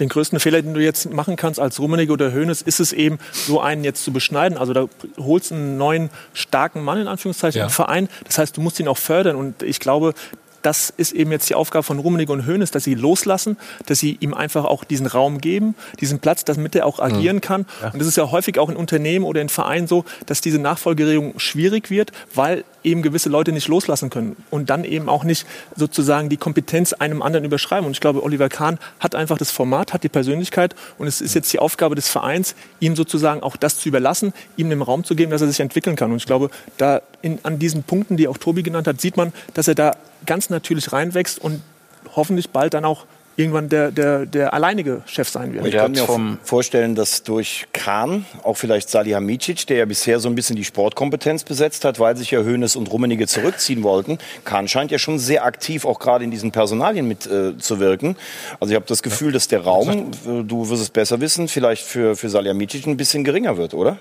Also bei den sportlichen Sachen äh, oder Fragen sagt Kahn auf jeden Fall, Salihamidzic soll das machen. Er ist bei den Gesprächen mit dabei, aber er geht jetzt nicht auf mhm. Spielerscouting oder er, er sieht sich da nicht Glaub in der ersten auch. Reihe. Er sieht sich jetzt im Moment auf der Stufe, dass er den Verein kennenlernen muss und dass er, er hat ja jede Abteilung äh, mal besucht oder wollte jede besuchen, hat das auch ganz gut gemacht mit einem Fragenkatalog, äh, den er dabei hatte, den er jeder Abteilung gestellt hat, in Sachen auch mir san mir Mentalität, äh, hat da Dinge Okay. Abgefragt von jedem Mitarbeiter, hat bei seiner ersten Rede vor der Mannschaft gesagt, beim FC Bayern wird immer der maximale Erfolg verlangt. Äh, Stefan kennst du auch. Also er arbeitet sich da gut ein und ich glaube jetzt nicht, dass er Salihamidzic beschneiden will in seinen Kompetenzen. Der lässt den sportlich schon machen, mhm. aber will alles mitbekommen. Er genau, will bei allen Gesprächen mit dabei sein. Also er, er kontrolliert das schon. Er wird sich er wird sich auf jeden Fall den Raum nehmen, den er, den er braucht. Und ich glaube, ähm, das ist einfach sein Naturell.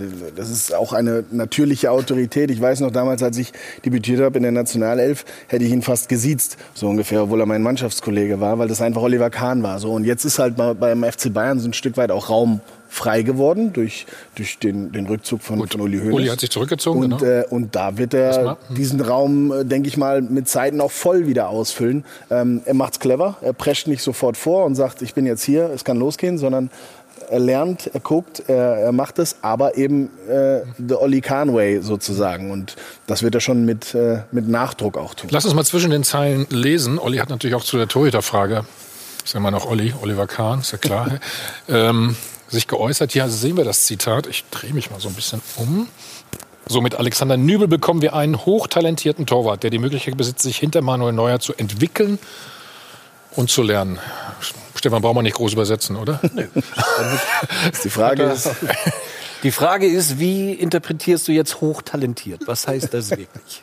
Ja, man muss auch wissen, die, die Frage, die in dem Fall der Kollege äh, Christian Falk Oliver Kahn gestellt hat, war, ob die Situation Nübel Neuer vergleichbar sei mit der Kahn Lehmann damals. Und da äh, hat Oliver Kahn gleich äh, quasi ziemlich also deutlich wolltest gesagt. du damit sagen, dass es hochtalentiert auf Jens Lehmann bezogen ist, dann? Auf jeden Fall hat Kahn sofort sehr deutlich gemacht, dass das natürlich noch nicht äh, damit zu vergleichen ist, weil das waren zwei Torhüter damals auf Weltklasse-Niveau, die sich duelliert haben. Der steht Und aber da ja auch sich hinter Mahn hinter. Genau, das war die deutliche Antwort auf diese Frage. Das ist eine ganz klare Antwort. Aber ja. die Frage ist ja auch, als Kahn selber kam, hatte der ja in Karlsruhe schon auf höchstem europäischen Niveau gespielt. Genauso als Neuer kam, der hat auf Sch mit Schalke auf höchstem europäischen Niveau gespielt. Bei der Halbfinale Champions League und damals UEFA Cup noch. Nübel hat ja noch nicht mal ein ganzes Jahr auf Schalke gespielt und kommt, Stefan hat das eben gerade gesagt, der hat so viele Probleme gerade im Moment selber mit seiner anscheinend nervlichen Verfassung, mit all dem Wirbel darum, mhm. dass der ja gar nicht auf eine gewisse Art und Weise kommt, dass man sagt, das sind noch ein, zwei Jahre des Übergangs, sondern Neuer steht ja gefühlt gerade turmhoch über Nübel. Die einzige Frage in dem Ganzen ist, warum hat Nübel überhaupt diese Entscheidung getroffen? Weil das war, glaube ja, ich, keine das gute ist die Frage, was ihm auch versprochen wurde. Und, und übrigens würde ich auch keinen Sven Ulreich opfern der ein perfekter zweiter Torwart für mich ist. Und das der wird das übrigens Jahren, Hansi Flick auch nicht machen. Bitte also noch? Hansi Flick, Hansi Flick steht total hinter Sven Ulreich und ja, er sagt, er, der verhält also sich so loyal und loyalen gut. zweiten Torwart, den musst du eher Ja, und- mit dieser Qualität Und der auch funktioniert dann, ne? wenn Ja, er, wenn wenn er gebraucht Ganz wirst, dann ist er merkwürdige da. Also, Personalentscheidung war das. das macht überhaupt keinen Sinn. Also, also glaubt ihr, dass, glaubst du, dass Olli da gar nichts mit zu tun hatte mit dieser Entscheidung? Doch, ich, werd, ich bin mir ganz sicher, das hat er ja in dieser Aussage auch getätigt, hinter Manuel Neuer, ganz klar. Mit Na Manuel Neuer gehen wir auch in die nächsten Jahre. Mit Sven Ulreich. Ja, Flick steht auf Sven Ulreich als zweiten Torwart. Ich persönlich auch, muss ich dazu sagen.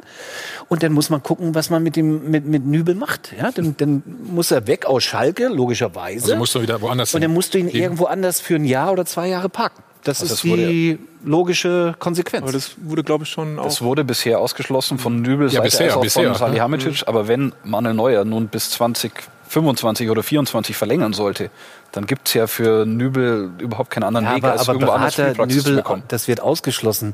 Du, der Junge muss ja spielen. Ich meine ja. Der, Er der muss muss das ja spielen. Du kannst ja jetzt nicht ausschließen. Nein, wir haben einen Vertrag bei Bayern, wir pochen da drauf. Nein, der Junge muss spielen, sie- um sich weiterzuentwickeln. Dann macht der Wechsel zum FC Bayern im Sommer einfach keinen Sinn. Punkt. Also eigentlich schlecht, dass äh, Hansi Flick jetzt verlängert hat und äh, dass Olli Kahn so viel Einfluss hat für Nübel.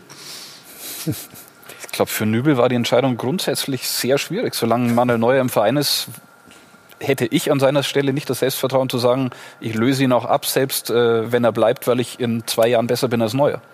Also ich glaube, Nübel hat ja eine gewisse Perspektive bekommen und daraufhin hat er sich entschieden. Ich glaube, aus Sicht des Vereins macht es total Sinn. Kann man Definitiv. gar keinem Menschen dort irgendeinen Vorwurf machen, weder Brazzo oder Kahn. Super, du kriegst so einen tollen, talentierten Torwart in deinen Verein, hast vielleicht drei Top-Torhüter. Ja, was willst du mehr? Selbst ein Hansi Flick will Ja, es begrüßen, ihn- weil er sagt, ich brauche Qualität. Ja, und man weiß ja, Neuer hat sich auch mal immer mal wieder verletzt.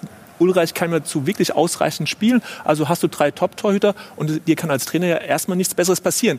Was Wenn das interessant wäre, was Wenn interessant wäre, ist, wenn Alexander Nübel hier sitzen würde und uns Rede und Antwort stehen würde, tatsächlich zu den Perspektiven, zu seinen Vorstellungen. die wissen wir ja nicht. Ne? Die wissen wir nicht. Nee. Da du glaubst doch nicht, dass ein Spieler, ein, ein, ein, Stammspieler oder Kapitän dann zu, zu, sogar zu der Zeit und was hat er alle, welche Wettbewerbe alle gespielt hat, geht dann zu Bayern, um die Nummer drei oder vielleicht Nummer zwei zu sein.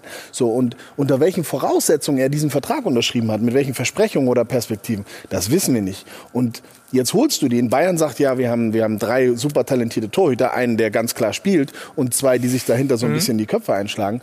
Das geht aber nicht gut. Nee. Dafür ist er jetzt einen Schritt zu weit, um dahin zu gehen und zu sagen, ah, selbst wenn ich dann mal nicht im Kader bin, ich bin ja wenigstens glaub, der FC Bayern. Und das, das weiß Olli, Kahn, weiß das am besten. Ja, und die Torwartposition musst du auch ganz klar, klar bestimmen. Da darf keine Unruhe Aber jetzt sagt Neuer ja selber fünf Jahre. Der sagt ja noch nicht mal zwei oder drei Jahre, sondern er sagt, er will fünf Jahre spielen. Ne? Und äh, dass Neuer keiner ist, der Spiele gerne Aber abgibt. er argumentiert, äh, durch die Verletzung könnte er genau, die Zeit wieder großer noch, Vertrag. Das ist aus wie, wie alt ist der Manuel jetzt? 34. Wird 34, 39 Jahre. Legst du fünf, vier, fünf Jahre drauf, passt doch. Aber Stefan, deshalb glaube ich halt, dass man Nübel vielleicht was anderes angedeutet hat, dass er eben nicht noch fünf Jahre bleibt. Denn äh, dieser Versuch vor Weihnachten, den es ja wohl gegeben haben soll von Salihamidzic, er soll Spiele Spiele abgeben, zum Beispiel für den Pokalwettbewerb. Mhm. Kannst du dich erinnern, er war schon die Nummer eins in der Nationalmannschaft unangefochten. Ja. Und René Adler hatte sich nochmal zurückgekämpft und dann war, hieß es so von einem Freundschaftsspiel in Frankreich, ob der nochmal einen Einsatz, eine Halbzeit haben. Da hat Neuer gesagt, ne, ich gebe nichts ab. Also Neuer gibt gar nichts ab, ja. sonst wäre er wahrscheinlich klar, auch nicht der Keeper, der er geworden also ich saß mit, äh, mit Neuer in der Presserunde in Doha, als er zum ersten Mal über diesen äh, Wechsel Nübel gesprochen hat. Und wenn man da sein Gesicht und die Reaktion gesehen hat auf die Frage, ob es für ihn vorstellbar ist, dass er Spiele freiwillig abgibt. Also das ist... Äh, ja, und nochmal, du hast den mach zweiten das mit Sven Gesicht. Ulreich, ne? Ein, ein ja. überragender zweiter Torwart, total 100% loyal. Und du hast doch dieses Torwarttalent mit Früchtel. Den und? hast du ja auch schon hinten dran. Also Wofür jetzt Nübel? Also für mich macht das nicht wirklich Sinn. Was Hansi Flick auch immer wieder betont, es ist für ihn wichtig, dass diese drei Torhüter, die du angesprochen hast, dass die eine Gemeinschaft bilden, weil jedem mhm. klar ist, ja. Neuer ist die Eins, Früchtel ist, äh, Ulrich ist die Zwei, Früchtel der kommende Mann. Genau. Und Geht die harmonieren zusammen und da gibt es keine Streitigkeiten. Und wie das jetzt mit Nübel wird, wenn die drei da bleiben, dann bin ich mal ja. gespannt. Also da rätseln wir ja eh schon die ganze Zeit drüber. Lass uns noch mal eine andere Personalie reden, Thomas. Thomas Müller. Ach so, okay. ja, jetzt hast du gewartet. Ne? Nee, nee, aber ich, ich denke mal, er hatte am Anfang. Er möchte mehr Geld, angeblich. Also bitte. Der Kovac, ja, aber er ist für, wir haben das ja schon mal besprochen, auch in der Sendung bei dir. Ich glaube, wenn er auf der Bank sitzt, ist Thomas Müller schwierig für einen Verein und auch für einen Trainer. Flick hat ihn gebracht, aber man muss auch sagen, ich habe ihn auch äh, häufiger kritisiert. Ich finde, dass er mittlerweile auch wieder an höchstes Niveau anstrebt. Er versteht sich sehr gut mit Lewandowski, wenn er vorne spielt. Und auch jetzt wie Flick aus der Verhandlungsposition sagt er, ich möchte ein bisschen mehr Geld verdienen. Kann ich an seiner Stelle auch verstehen. Allerdings nicht fünf Jahre, nur zwei Jahre. Gut, ist freie Formsache. Ja, ich glaube, ähm, Müller geht es in erster Linie nicht darum, dass er mehr Geld kriegt, sondern es war mal ein Jahr im Gespräch und das hat er abgelehnt. Er will auf jeden Fall zwei und die wird er bekommen. Also Hansi Flick steht nicht nur auf den Spieler, sondern auf den Typen, die Identifikationsfigur Müller und die, dieser Vertrag ist aus meiner Sicht nur Formsache. Also Olli wird das absegnen, wolltest du sagen? Olli wird auf jeden Fall seinen Daumen äh, nach oben äh, geben, weil er ja auch betont hat im Interview, dass ja. er ein Fixpunkt des Vereins ist und dass der für den ganzen Verein nicht nur mit seinen Toren und Vorlagen, sondern Mentalität, Kahns wichtigstes Schlagwort vielleicht, verkörpert Thomas Müller. Er ist doch also. der Letzte eigentlich, eigentlich aus der äh, Schweinsteiger weg, Lahm weg. Er ist ja der, der von unten ganz nach oben gekommen ist. Auch sehr wichtig für die Fans, für die Identifikation. Ich glaube, aus, aus, also, aus vielen nicht so gut gelaufenen Transfers oder das, was daraus äh, zurückkam, wie, wie groß auch, was nicht sauber gelaufen ist, mhm. Schweinsteiger, wo keiner gesagt, warum behältst du den nicht da bis, bis ans allerletzte, bis zum allerletzten Tag, haben sie auch gelernt. Und das werden, den Fehler werden sie mit, mit Thomas Müller nicht machen. Also das sind die Oldies, ne? Die haben wir jetzt mal abgehakt, aber die müssen ja auch wieder neue Spieler holen. Da ist die spannende Frage Sané oder vielleicht auch Timo Werner. Das besprechen wir gleich nach einer kurzen Pause. Wieder zurück beim Check 24 äh, Doppelpass. Unser Thema FC Bayern München. Vertragsverlängerung haben wir besprochen, aber es sollen vielleicht auch neue Spieler kommen.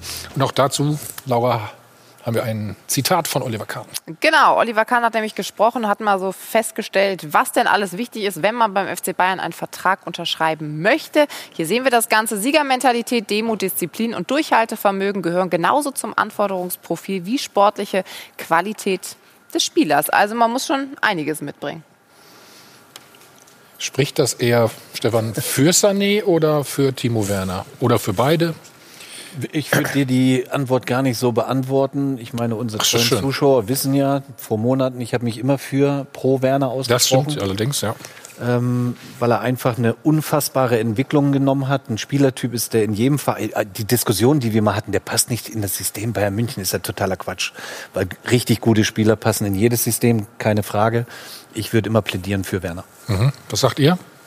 Also wenn Hansi Flick im Sommer Cheftrainer gewesen wäre und entscheiden hätte dürfen oder sein Recht äh, sein Vetorecht schon gehabt hätte oder das heißt Vetorecht oder sein Recht gehabt sein hätte, Recht gehabt hätte dann hm. wäre Timo Werner heute beim FC Bayern für 25 Millionen. Das wäre ein Top-Transfer und ich gehe da mit, äh, wenn man sagt, Werner braucht Platz und Werner kann nur in der Kontermannschaft spielen. Wenn man sich die Tore, die er in der Hinrunde oder bis jetzt bei Leipzig geschossen hat, mal anschaut, dann sieht man, da waren 10, 15 Prozent davon waren mit Raum und der Rest war auf engen Raum. Also ist auch nicht so, dass er bei, Le bei Leipzig in jedem Spiel äh, die großen Räume hätte und äh, nur über Konter seine Tore geschossen hätte. Er hat sich aber auch entwickelt, finde ich. Ne? Also ich habe früher auch gedacht, hm, vielleicht Konter, aber ich finde, er ist unter Nagelsmann noch mal stärker geworden.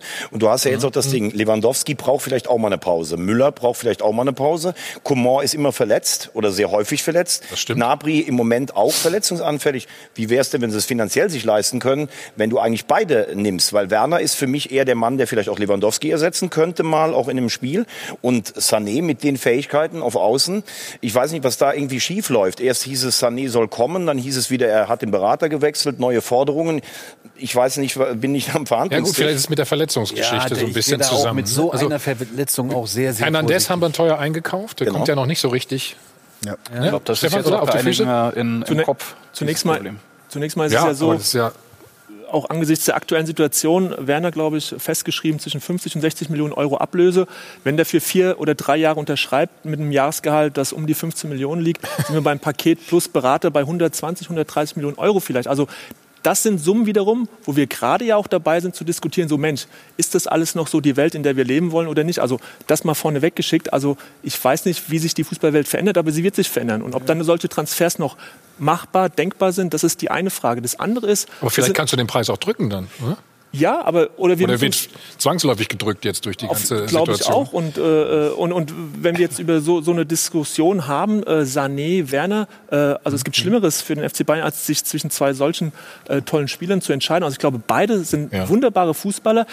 Ich möchte nur eins sagen, weil es immer auch so ein bisschen kolportiert wird, der Sané, schwierig, Allüren. Ich glaube, es ist ein junger Mensch, der wunderbare Fähigkeiten hat und man sollte nicht einen Stab brechen über einen Spieler, der in England spielt, über den man das und das sagt. Er hat sicherlich den einen oder anderen Fehler gemacht, auch in der Außendarstellung. Und trotzdem glaube ich, dass jeder Tra Spieler mit einem gewissen Trainer auch, mit einem gewissen Umfeld auch reifen kann, auch sich entwickeln kann. Und ähm, ich wehre mich dagegen, so, ein, äh, so, eine Verurteilung eines jungen Spielers, der quasi noch am Anfang ja, seiner Karriere steht. Nein, aber in den Wort, Medien wird natürlich auch viel, äh, viel gesprochen. Werner ist der, ist der Charakter feinere Spieler. Ähm, also ich glaube, das hängt auch viel mit einem Trainer zusammen. Ich glaube, Hansi Flick kann mit Sané wunderbar arbeiten. Der hat die gewisse Empathie, hat, äh, hat ein Gefühl für Spieler und ich glaube, das ist das kleinste Problem.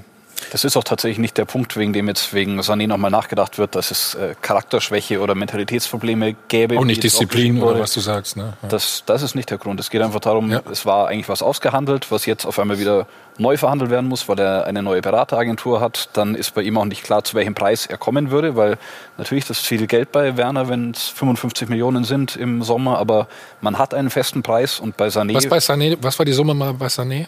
Also vor der Verletzung, sag mal. Sané haben wir uns auf jeden Fall im 100 äh, dreistelligen Millionen, ja, ja. 100 Millionen äh, bewegt. Mhm. Eher, also City wollte eher noch mehr. aber ohne Disziplin spielst ah. du nicht auf dem Niveau, wo die nein, beiden nein. sich bewegen. Absolut. Das geht nicht, funktioniert nicht. Wirklich, und lassen wir, lassen wir, also ich würde die Kohle jetzt mal weglassen. Ja. Wenn du nicht beide holen kannst, weil ich sehe das auch so, dass es nicht derselbe Spielertyp ist. Also du holst dir zwei unterschiedliche Waffen in deinen Kader. Und die Frage ist, welche brauchst du oder möchtest du dringender haben, wenn du nur einen von beiden holst? Ähm, also ist das nicht so einfach zu entscheiden. Wenn du es vom Faktor Geld abhängig machst und sagst, ich will Klarheit, ich weiß genau, das müssen wir bezahlen und dann bekommen wir den. Ähm, dann spricht vielleicht einiges für Werner. Auf der anderen Seite kann ich mir auch vorstellen, dass sie bei Sané ein bisschen zögern, weil sie mit Hernandez eben diese Situation hatten. Ein verletzter Spieler kommt aus einer schweren, langwierigen Verletzung und schlägt nicht so ein, obwohl er sehr teuer war, wie sie sich das gehofft haben. Das könnte natürlich bei Sané auch der Fall sein. Für wen würdest du dich denn entscheiden? Wenn du dürftest. Wenn ich einen von beiden nehmen müsste. Ey, müssen ist das also dürfte, dürfte. aber nur einen. Das, ja, einen, einen, natürlich einen. Das ist, äh, wer, äh, das ist so, so tief ich da, ich da, bin ich da noch nicht reingegangen. Ich würde im Moment Eier mal nicht so rum, sagen, jetzt leg dich mal ich würde fest, spontan sagen Werner, weil ich, der ist fit, ich weiß, was ich bekomme, da sind nicht so viele Fragezeichen wie bei Sané. Aber was ist denn aus Sané ist für mich aber ein, ein viel interessanterer Spieler als Trainer. Wäre Sané für mich der, der Spieler, den ich von den beiden lieber nehmen würde, wenn beide die gleichen Voraussetzungen Aber Uwe und Herr Stefan, was ist denn aus Spielersicht? Werner war ja eigentlich, hieß es immer, der geht zu den Bayern letztes Jahr schon. Da gab es ja diese 25 Millionen Ablöse und plötzlich hieß es aus dem Umfeld von Werner, die Bayern haben sich irgendwann gar nicht mehr gemeldet, weil sie sich eben nicht mehr sicher waren. Und bei Sané war es ja so, dass er sich entscheiden wollte für die Bayern, dann hat er sich das Kreuzband gerissen und die Bayern hätten ihn in der Verletzungspause trotzdem für kleineres Geld holen können. können. Trotzdem versteht man den Verein, der sagt, es ist das Risiko. Aus Spielersicht gehe ich als Werner jetzt zu den Bayern, nachdem sie letztes Jahr mich vielleicht ein bisschen länger hingehalten haben, oder als Sané, sie haben mich nicht geholt in der Verletzungspause, oder ist es egal, wenn die Bayern rufen? Ich glaube nicht. Ich glaube nicht, dass es egal ist. Also Das die, die beiden haben Eine schon sehr, auch, sehr gute Frage, finde ich. Die beiden haben schon auch einen Ich Stellenwert. bin froh, dass du die beiden den gefragt hast, nicht mich. Ich glaube, das hängt so ein bisschen mit der, mit der Karriereplanung von beiden auch zu tun. Also für wie, wie, Ja. wie groß ist der FC Bayern für die beiden? Ne, Sané spielt bei Manchester City, das ist jetzt auch schon ein relativ großer Verein, würde ich mal behaupten.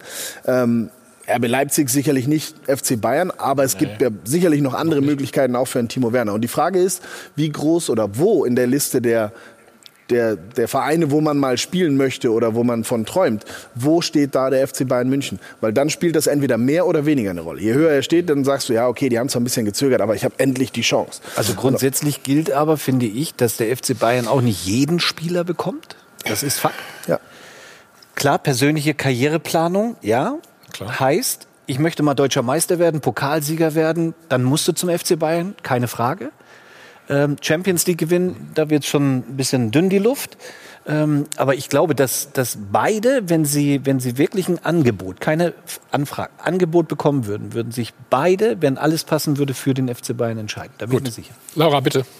Auf Ja, wir haben geht's. nämlich auch die Zuschauer gefragt, ja, wen soll denn der FC Bayern jetzt holen? Ist es Leroy Sané oder doch Timo Werner? Auch da ist es sehr ausgeglichen. Also 52 Prozent von Ihnen sagen zu Hause, ja, Leroy Sané ist der Richtige. Allerdings 48 Prozent sagen eben auch, nee, wir würden Timo Werner beim FC Bayern gerne spielen sehen. Also so richtig eindeutig dieses Ergebnis nicht. Dann wollen wir natürlich auch noch die Frage der Woche aufklären. Mentalität oder Qualität, was zählt heute mehr auf dem Transfermarkt? Sie haben uns angerufen, das haben Sie gesagt. Ich bin der Meinung, Bayern sollte ganz klar Timo Werner kaufen. Bei Leroy Sané hat man in der ganzen Diskussion bis jetzt immer nur den Eindruck, dass es dem jungen Mann nur ums Geld geht. Ich würde Leroy Sané lieber beim FC Bayern München sehen und Timo Werner bei RB Leipzig für die Bundesliga. Wäre der Wechsel von Sané nach Deutschland zum FC Bayern grandios?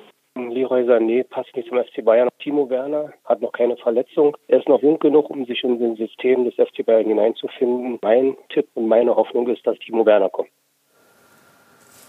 Ja. Wir werden es abwarten, ne? logischerweise wie immer. Machen eine ganz kurze Pause, einen einzigen Spot und äh, dann gibt es eine Neuigkeit oder eine Neuheit in der Bundesliga. So, weiter geht's. Ähm, ich habe es gerade gesagt, es gibt eine Neuigkeit. Ab kommender Saison dürfen Talente bereits mit 16 Jahren in der Bundesliga spielen. Der BVB hat sich dafür eingesetzt und die anderen Bundesligisten haben zugestimmt. Eine Entscheidung mit zwei Seiten.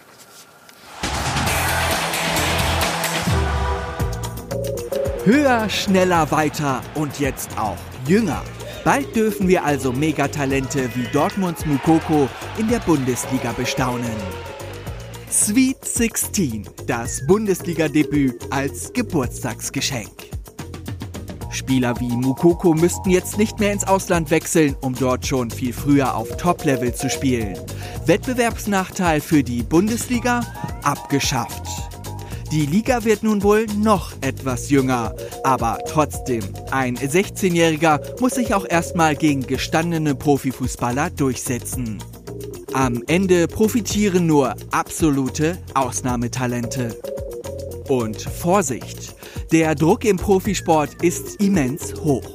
Ein Blick in die sozialen Medien lässt erahnen, mit welchen Reaktionen ein junger Mensch wie Mokoko tagtäglich umgehen muss. Unter dem Scheinwerferlicht Bundesliga wird das noch krasser. Altersgrenze gesenkt, Regeln gelockert. Doch die Fürsorgepflicht der Vereine für ihre Rohdiamanten wird umso größer. Stefan, du hast mit 19 angefangen? Drei, äh, Profi? Ja. 23. Ja, ich hoffe, im Fußball ein bisschen eher, aber. ja, mit 19, 16. Ist das jetzt die richtige Entscheidung aus deiner Sicht? Nein, also ich, ich, ich finde es schon sinnvoll. Ähm, ich meine, die sprechen ja auch im Endeffekt alle eine Sprache. Was natürlich hier in diesem Punkt ganz, ganz entscheidend ist, ist die, die, die Steuerung.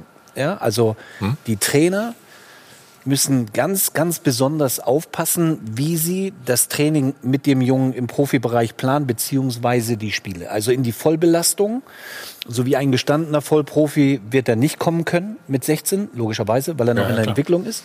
Aber ich glaube, da müssen sie besonders aufpassen. Also die Fürsorgepflicht, so wie es ja gerade äh, geschrieben wurde, ist da ganz entscheidend. Also ich finde es schade, dass das gefallen ist. Ähm ja, warum? Und zwar, ähm, du hast pro Jahrgang vielleicht einen in Europa, zwei, die so spielen wie, wie er. Und dafür so eine Regelung fallen zu lassen, man muss sich ja überlegen, also dieses ganze, dieser ganze Zirkus, diese, diese ganze, äh, ganzen Diskussionen über Ablöse, Gehälter für so einen 16-Jährigen, die fangen ja jetzt früher an.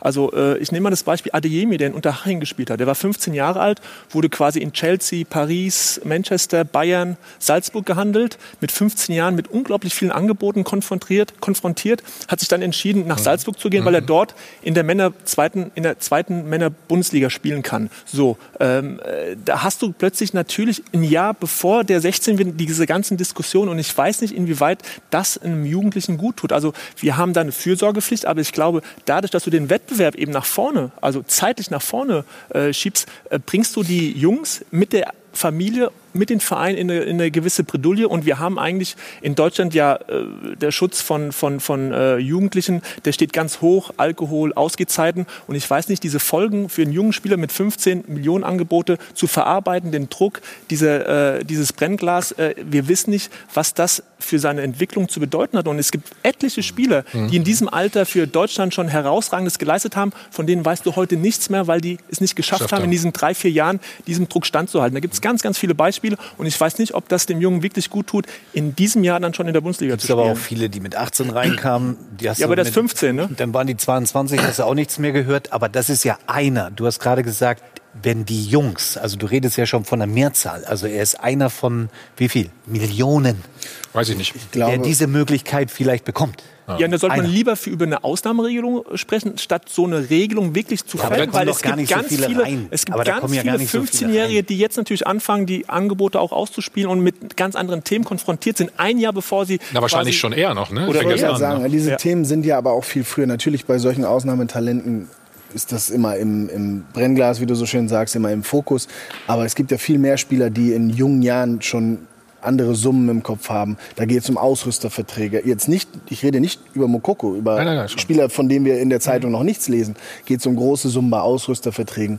Bei, bei, den, bei den Jugendmannschaften äh, wird natürlich auch schon äh, äh über Geld in Verträgen gesprochen und so weiter und so fort. Das heißt, ich weiß nicht, ob man, ob man dadurch jetzt da mehr oder das verfrüht hat, weil sie früher spielen dürfen, weil das geht sowieso schon viel früher los als mit 15, dass es da um Wechsel geht. Ich glaube, Serge Gnabry ist, glaube ich, auch mit 15, 14 nach England gegangen, mit 15. Mhm.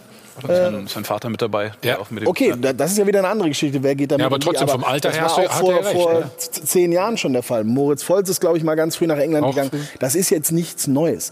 Ähm, generell, glaube ich, ist es, ist es, wenn die Spieler das hergeben, ich, da hast du als Verein eine Sorgfaltspflicht. Natürlich, du musst gucken, ist der dem körperlich gewachsen, ist der dem mental gewachsen, sonst macht das keinen Sinn. Aber auch Nuri Schein hat vor 15 Jahren, 16 Jahren fast äh, äh sein erstes Tor als 16-Jähriger oder so geschossen, glaube ich, oder ja. zumindest mitgespielt. Ich mein, Trotzdem glaube ich eben, wenn so ein Karim äh, Adeyemi am Tisch sitzt und er wird unterzeichnet, er ist 15, ich glaube, eine, eine, Summe an Unterhaching damals von Salzburg gezahlt, die lag um die 4 Millionen Euro. Wenn du da am Tisch sitzt als 15-Jähriger und da diesen Vertrag mit deinen Eltern Aber ist das als 16-Jähriger anders? Wenn du es als 16-Jähriger machst? Ich weiß halt nicht, ob es gut ist, wenn wir generell mit dieser, mit dieser Grenze ja, nach unten gehen. Die, die 12, 13, 14-Jährigen, die in die NLZs gehen, ja. unterschreiben auch Verträge.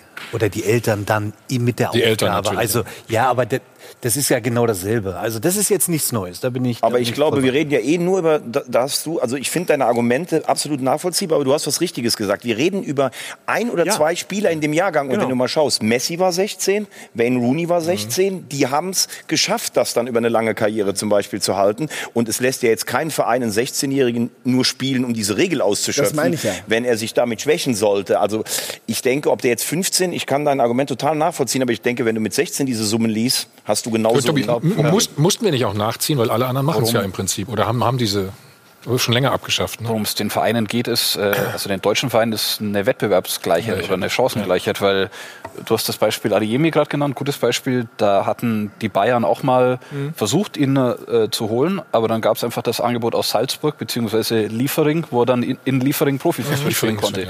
Dann gibt's äh, Jude Bellingham, der jetzt in aller Munde war zuletzt. Ähm, Dortmund ist ja, glaube ich, sehr interessiert an ihm. Der war vor eineinhalb Jahren beim FC Bayern, hat sich die Sebener Straße und den Campus angeschaut und dann ging es darum, wann kann ich in äh, Deutschland Profibereich, als ne? Profi spielen oder im Profibereich. Und wenn du da diese Grenze hast und er spielt in Birmingham, Birmingham in der zweiten Liga in England jetzt schon länger als Profi und das hätte er in, München in Deutschland nicht machen können. Also das ist einfach eine Frage der Chancengleichheit oder der Wettbewerbsgleichheit. Ja, oder man stellt mal die Frage nach den Werten. Also wir reden immer über Werte und dann ist es aber trotzdem wieder plötzlich Chancengleichheit, äh, Transfersummen, die Engländer kriegen den, der darf dort eine Karriere starten, die er vielleicht hätte bei uns starten können. Dann müssen wir uns auch mal vielleicht dann davon verabschieden und sagen, okay, wir vertreten andere Werte und verzichten vielleicht mal auf einen Vertrag, holen ihn dann mit 17, 18, weil die Chance, dass er in diesen drei, vier Jahren vielleicht äh, durch die Decke geht, die ist genauso gegeben, wie wenn er mit 17, 18 kommt. Also da könnten wir auch mal eine Wertediskussion anfangen und starten.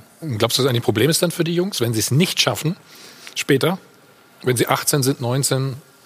Ich denke Ja, schon glaube auch. Schon. äh, Also ich glaube schon. Also eine dass, mentale äh, Geschichte dann vielleicht. Dass da viele, äh, ich meine, äh, Ovo hat auch viel mit, mit den Jugendlichen zu tun, äh, NLZs. Also ich glaube, äh, wenn du schaust, wie viele es eigentlich dort schaffen, wie viele auf der Strecke bleiben, also das ist ein, es ist ein großes Feld. Die werden oftmals dann allein gelassen also, äh, äh, und haben dann wirklich äh, mit, mit, mit all diesen äh, Kräften zu tun, die vorher halt auf sie eingeprasselt sind. Also das ist nicht ohne. Und wir haben eine gewisse Fürsorgepflicht eben für Jugendliche, für Kinder. Haben wir. Und das ist, das muss bei den Vereinen und das ist auch, auch de facto so und das steht in diesen NLZs gerade auch auf der Tagesordnung. Den Jungs muss natürlich klar sein, dass nicht jeder, der auf höchstem Niveau in der U16, U17, U19 spielt, auch Fußballprofi wird, auf lange Sicht oder auf der ganz höchsten Ebene. Davon schaffen es, das ist ein Zahlenspiel. Es gibt ja nur so und so viele Spieler, die jedes Jahr aufhören, wo die Vereine wieder nach, äh, Nachschub brauchen und so weiter und so fort. Der wird dann mit anderen Gestandeneren auch aufgefüllt oder aus dem Ausland. Also das ist eine relativ kleine Zahl, die jedes Jahr ähm, äh, Profi werden mö- möchte. Aber es kommen jedes Jahr Hunderte von U19-Spielern raus, die alle denken, ich habe U19 Bundesliga gespielt, ich muss doch jetzt Profi werden. Und dass das nicht geht, darauf muss vorbereitet werden, darauf wird auch vorbereitet. Da reagieren manche mit geschlossenen Ohren oder mit Durchzug drauf und andere wissen das und legen Wert auf schulische Dinge. Auch da wird darauf hingewiesen, dass das wichtig ist. Ähm, diese Sorgfaltspflicht, die, die haben die Vereine, die ist nicht neu, weil es jetzt eine neue Regelung oder eine Regelanpassung gab. Die haben die Vereine und die muss man dann bei diesen ganz jungen Spielern eben besonders pflegen. Wie gesagt, ich habe da, ich habe das vorhin ja schon gesagt, da musst du genau wissen, der Junge verkraftet das mental genauso gut wie körperlich, wenn er jetzt gegen oder bei den großen Jungs mitspielt. Und schafft das äh, Mokoko? Wie gut ist er? Du, du bist ja in meiner Nähe da. Also erstmal halte ich uns für so gut, dass wir, äh, also den BVB, BVB, dass, ja, dass der BVB genau hinguckt, wann er das macht und ob der Spieler soweit ist. Ähm, in diesem Fall Mokoko, meine Meinung ist, dieser Junge ist wirklich fantastisch. Er bringt körperlich alles mit. Er bringt von der Disziplin, von der Einstellung, von der Mentalität alles mit, was man braucht. Ähm, Wie viele Tore hat er jetzt schon gemacht? Jetzt hat er auch schon wieder 34, irgendwo- glaube ich. Hm? 34. Auf jeden Fall in, in den hohen 20ern oder um die 30 und die Saison war ja noch ein bisschen. Letztes Jahr hat er den, den U17-Rekord pulverisiert, den U19-Rekord hat er, glaube ich, jetzt schon eingestellt oder so oder wäre dran vorbeigeschossen. Der Junge ist klasse und ähm, er wartet drauf. Ich glaube, viele andere warten auch drauf. Ich glaube aber, dass er auch bereit wäre, die ersten Gehversuche zu machen. Okay, apropos BVB, eine Personalie haben wir noch, die besprechen wir gleich. Was passiert mit Sancho?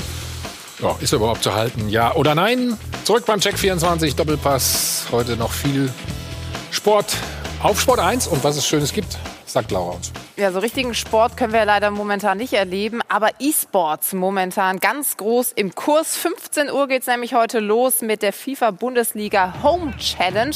Also da werden dann auch der ein oder andere Fußballprofi mit dabei sein. Frankfurt gegen Bielefeld, Leverkusen gegen Dynamo Dresden. Also da können wir uns auf spannende Partien freuen. Motorsport auch ab 18 Uhr. Porsche Mobil 1 Supercup, für den wir dann übertragen werden. Und dann noch ab 22 Uhr, da geht es dann ähm, ja, ab 16 Jahren erst richtig weiter, ESL-Contest. Also ich glaube, soweit ich informiert bin, Counter-Strike, äh, was wir dann im Programm für Sie haben. Also einschalten lohnt sich da definitiv. Wie gesagt, ab 15 Uhr geht es da eben los. Und ähm, Dortmund äh, wird ja jetzt noch ein Thema sein, die ganzen Transfers, wer wechselt, wer kommt. Der Überblick, den gibt es auf sport1.de, dann eben Borussia Dortmund im Transfercheck. Schauen Sie da mal vorbei. Jo. Also, Sancho. Ovo, was ist er zu halten? Erstmal ein super Spieler, oder? Mhm. Ähm, genau. Deswegen ja. Wir haben ja, wir haben ja, oder der BVB hat ja jetzt nicht gesagt, wir wollen Jadon Sancho verkaufen oder so. Darum geht es ja gar nicht. Ähm, das ist ein Spieler, der uns. Nee, das habe ich auch nicht gesagt. Nee, genau. Können Sie ihn halten. Ich denke, dass, äh, dass man alles tun wird in Gesprächen äh, mit, mit Jaden, um, um ihn beim Verein zu halten. Ich glaube, er weiß auch selber, äh, was, er, ja. was er am BVB hat, welche mhm. Positionen er hat, äh, welche Möglichkeiten er mit dem Verein hat. Ähm, ist auch noch ein sehr, sehr junger Spieler. Ähm, und natürlich wird es da Begehrlichkeiten geben.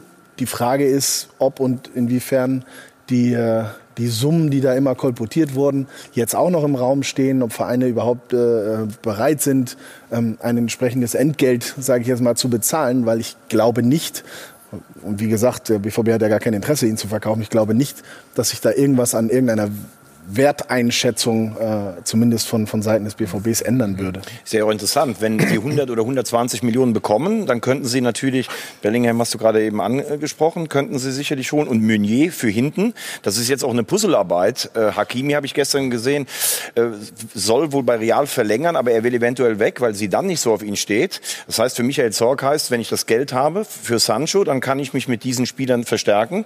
Wenn er natürlich nicht weggeht, das wäre vielleicht für, sogar für Dortmund das Beste, Beste, dann kann ich mir bei die anderen wahrscheinlich. Aber glaubst du, dass jemand 120 Millionen im Moment zahlen will? Nee, kann ich mir nicht vorstellen. So, das Aber das war ja der Preis vor Corona.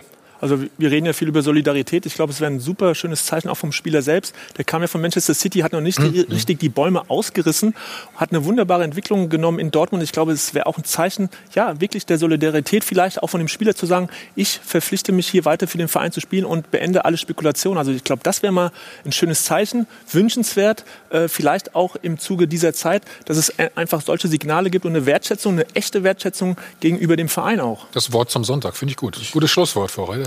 Aber du wolltest noch einen dranhängen? Ja, ich wollte nur sagen, ich, glaube, das ist ein schöner Ansatz. Ja. Ich glaube aber auch, und da, als, als ehemaliger Spieler, in dieser jetzigen Phase, wenn man sich da mal reinversetzt, du, du hast vielleicht Pläne und dann kommt eben das, was jetzt passiert ist und die Saison weiß nicht, wann sie ja. zu Ende ist, ob sie zu Ende ist rückt das nicht auch nach hinten? Also bei mir wäre es wahrscheinlich so gewesen, dass ich gesagt hätte, nur Klar, aufgrund ja. dieser Thematik, weil eh nicht klar ist, wann es wie weitergeht, wer was in der, in der würde ich mich damit gar nicht befassen und würde sagen, dann mache ich halt noch ein Jahr. Das wäre so meins. Das Wort zum Sonntag, ich stimme dir zu.